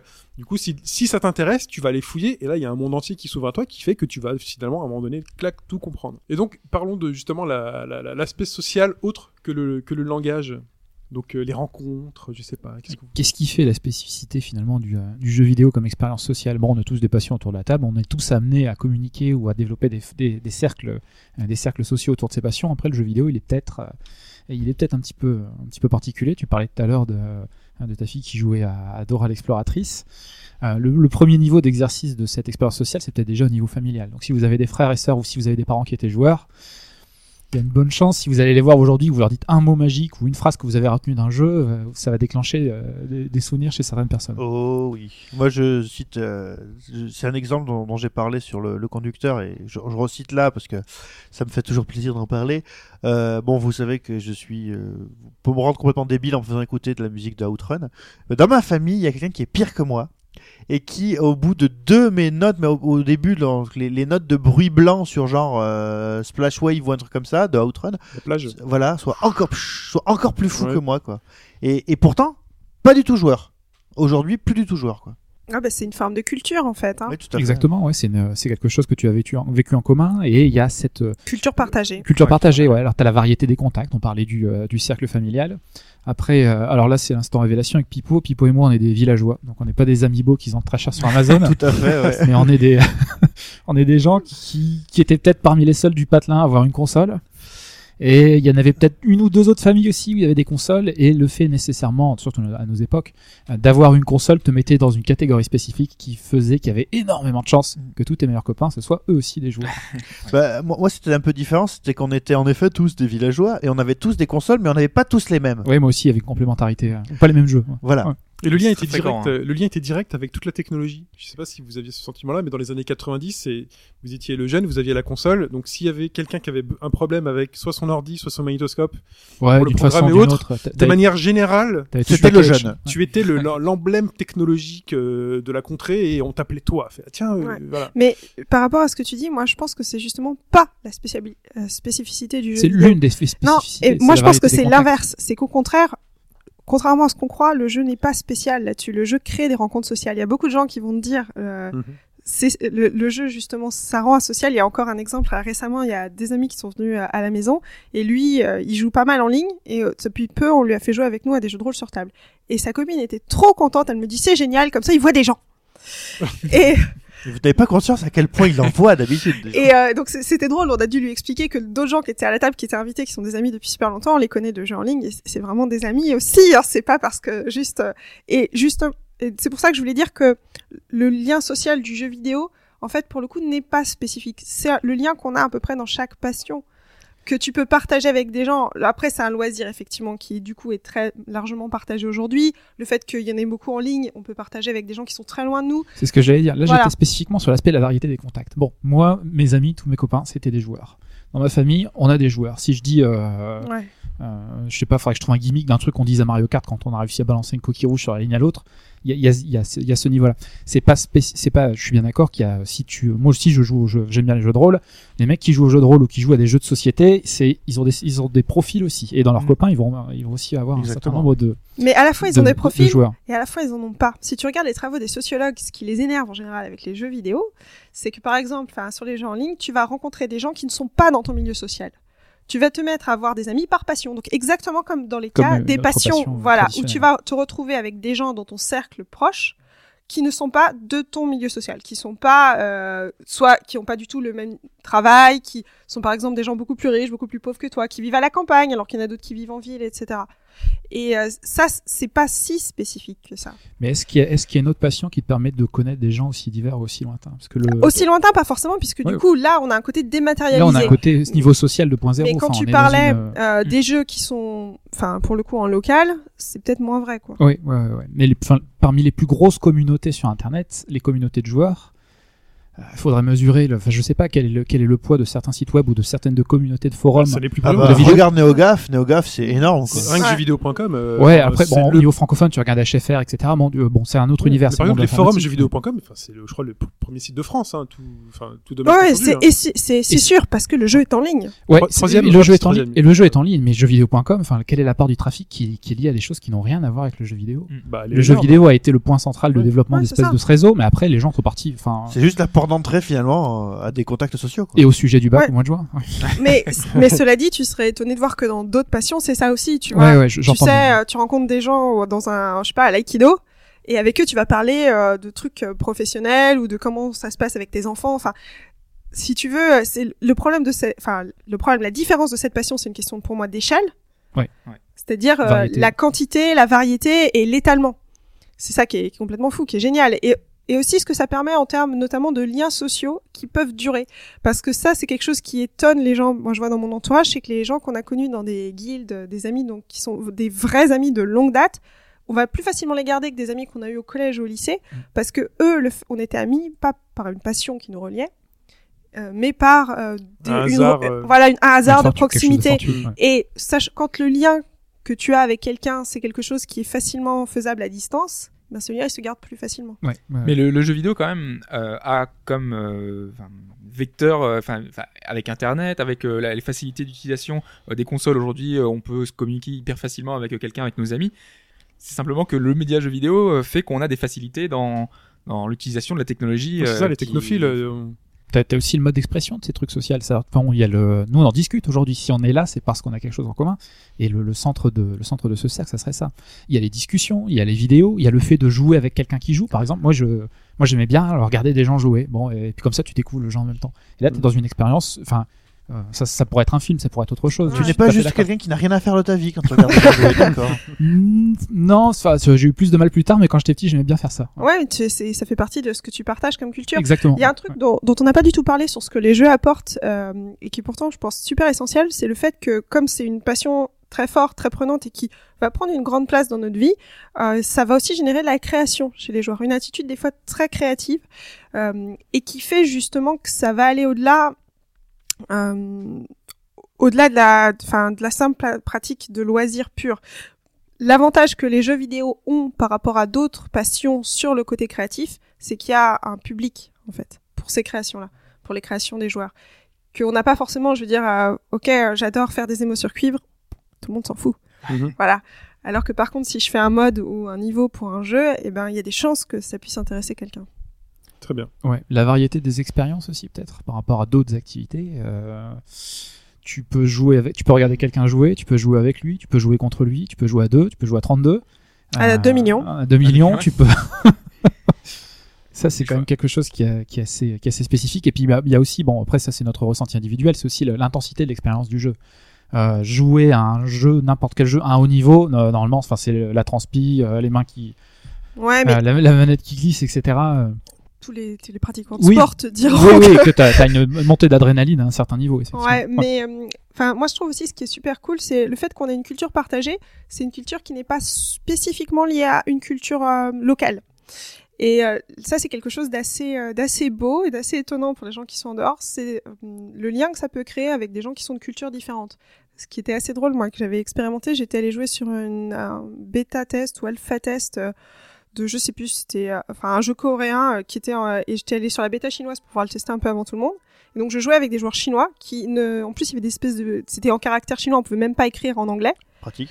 Et donc je pouvais vraiment pas parler avec eux. J'avais aucun moyen de communiquer, zéro. Mais rien que l'habitude de jouer euh, à des MMO et donc de savoir comment on se place quand on dit ok c'est moi qui vais prendre l'aggro, juste en faisant un pas en avant avec son avatar, c'était suffisant pour qu'on soit capable de jouer ensemble sans communiquer ensemble alors qu'on est des gens de cultures très différentes. Tu peux envoyer des 5, 5, 5, 5, ça marche. Mais bon, C'est quoi Non, c'est euh, sur les quand tu joues à des MMO coréens, euh, tu vois les, les les coréens justement qui font des 5 5 5 5. C'est le seul truc que tu Ouais, comprends parce que Mais là, parmi c'était les un, caractères un MMO coréen, c'était le portage chinois. ah chinois. Bon, Donc, bon, euh, ok. je suis Ça même veut pas dire quoi Ça veut dire quoi 5 5 5 5 5 Je- c'est plutôt quand t'es pas content, je crois. Ah d'accord. Je crois.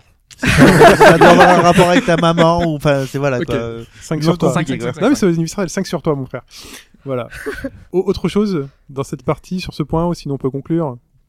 Qui parlez maintenant ou taisez-vous à jamais ou alors pour un épisode 2 sur ce podcast. Mais il y aura sans doute de toute façon d'autres euh, d'autres choses, d'autres podcasts qu'on pourra faire sur des points plus Bah. spécifiques de ce qu'on a détaillé Oui. parce que là on a été extrêmement euh, Parce que- c'est extrêmement large Enfin, quoi comme évidemment, ce qu'on s'est dit, ce Ça qu'on déjà dit- 2h20. Ce qu'on s'est dit quand on l'a, ce qu'on s'est dit quand on l'a écrit, euh, c'est que euh, il y aurait forcément quelqu'un qui disait, bah justement, moi je me suis intéressé euh, aux émaux de cuivre parce que dans tel jeu ils en parlaient, vous en avez pas parlé, c'est scandaleux. on peut pas être exhaustif, donc au mais, moins. mais, hein. mais, mais, mais le forum de bagauche-droite.fr Oui. est ouvert pour ça, pour récolter ces, ces, ces réactions-là et les partager. Et puis on en reparlera dans un débrief comme, comme d'habitude. Et puis euh, on, même on en discutera ensemble sur le forum. euh, c'est toujours intéressant puisque voilà, c'est une communauté. C'est aussi ça l'aspect social. On a fini sur l'aspect social et le forum de bagauche-droite fait partie d'un microcosme de, de relations sociales autour du jeu vidéo. Donc euh, Le but, ouais, c'est vraiment voilà. de dire que de toute façon, enfin, c'est un sujet vraiment extrêmement vaste et que là, il y a vraiment énormément de choses qu'on n'a pas qu'on n'a pas détaillées. Il y a peut-être des expériences euh, propres à chacun qu'on n'a pas encore abordées. Moi, il y avait plein de questions que j'avais notées mais que j'ai pas pu aborder. Tu voulais dire que t'avais appris à cuisiner sur Mama, c'est ça? Non, non, pas du pas tout, mais des questions par rapport, par exemple, euh, comment est-ce que le grand public, enfin, par, par rapport à, au Fabulis, par exemple, comment est-ce qu'un directeur de musée dit, si je veux faire un jeu vidéo, ou pas un directeur de musée, ou alors d'un responsable d'un monument, euh, tu lui dis, je veux faire un jeu vidéo là-dessus, et derrière, euh, et lui, comment il réagit? Il connaît pas le jeu vidéo, il est peut-être âgé, et donc Ouais. du coup, il a pas le réflexe. C'est pas genres ça. de choses que. Ça se passe pas comme ça en fait. ça se passe. euh. C'est plutôt eux qui te disent euh, on n'a pas de jeunes, qu'est-ce qu'on peut faire? Et, Ah. euh, Et après tu leur- Eux qui veulent le. Ah oui oui et en fait ils sont super motivés, ils y connaissent Donc ils rien. écrivent un rap sur le. Non non mais, Mais là, c'est l'approche ils- marketing. eux ils font pas comme si euh, ils y connaissaient quelque chose qui est super agréable. Ils te disent ok moi je sais pas comment on parle à ce public. Comment on peut faire? Et suivant après, enfin, quand on est game designer, on va adapter son jeu à ce qu'on espère pouvoir euh, transmettre. Mais sur le jeu précédent que j'avais fait, on voulait faire venir les gens physiquement à Saint-Denis. C'était pas le but qu'ils apprennent l'histoire et tout ça. On voulait qu'ils se déplacent, qu'ils aillent physiquement à Saint-Denis, puisque c'était compliqué et que Saint-Denis c'est les voitures qui brûlent et donc on voulait changer ça. Et ben, on fait pas le même game design que quand on veut juste euh, avoir justement, pas juste, mais qu'on veut changer l'attitude des gens par rapport aux agents, tu vois. T'aurais pas pu faire un GTA 5 Saint-Denis par exemple. Bah, ça aurait pu être quelque chose, mais ça aurait été autre chose. En fait, tu t'adaptes euh, à ton, enfin, à, à ce qu'il peut y avoir avec. eux. Ce qui est important, en fait, c'est que tu fais pas forcément de la commande pour autant, mais il faut que ce soit dans l'échange pour que ça marche bien. Bien sûr. Est-ce qu'on s'organiserait pas une sortie au bas gauche droite à la basilique de Saint-Denis si On vous se voulez, donnerait rendez-vous et tout avec les auditeurs à plein et on remplit la basilique. ouais, ça peut être très cool. Bon, pour remplir, je vous souhaite quand même Oui. bien du plaisir parce qu'elle est grande. hein. Elle est balèze quand même. hein. Ouais, mais euh, si vous voulez, c'est vrai que c'est un truc dont on avait parlé. Il y a dans le jeu au Fabulis, on montre des, endroits qui sont pas accessibles au public. Il y en a qui qui le seront jamais parce que c'est juste trop dangereux. Genre la grotte de Lascaux ou- Non, mais par exemple, au château de Maison Lafitte, il y a dans le jeu, il y a un endroit où t'accèdes par une trappe dans une cheminée. Mhm. Sans déconner, c'est une Ah oui. trappe dans une cheminée. Et quand tu descends, en fait, c'est une pièce qui a été brûlée à l'époque de Voltaire. Il y a plus que des poutres au sol, mais si tu marches entre les poutres, tu passes au travers. Ah. Donc, C'est dangereux. donc, tu n'emmènes pas le public. Nous, déjà, on flippait grave quand on a fait le tournage là-bas. Par contre, il y a des zones comme par exemple l'arrière de la basilique qui n'est pas ouverte au public. On se disait qu'on pourrait peut-être faire un truc, euh, comme je connais bien l'administrateur de la basilique, pour s'il y a des joueurs qui ont envie d'y aller en vrai, euh, ensemble. Très bien. D'accord. Bon, c'est noté. Hein, vous vous contactez via obagauche.fr. On transmettra à Edwige. pas de souci. On se fera un pique-nique à midi. euh, on se fera un truc sympatoche. Euh, C'est autre- pas les kebabs qui manquent non plus. hein. Très bien. Bon, on espère en tout cas que ce sujet vous intéressait. Edwige, j'espère que tu as bien été bien accueilli. Très bien, formidable. Bon, Merci beaucoup. Toujours plaisir. Bon, les copains, je vous demande pas. Vous êtes là tous les week-ends, ça vous plaît? Ouais. Très chères auditrices. chers Salaud la grève du train. On vous invite à nous retrouver donc sur le forum de et vous pouvez nous suivre sur les réseaux sociaux, Twitter, Facebook, euh, YouTube, Twitch, tout ce que vous voulez. On est là et on vous fait des bisous. On vous dit à la prochaine. Bye bye. Ciao. Ciao. Merci, au revoir.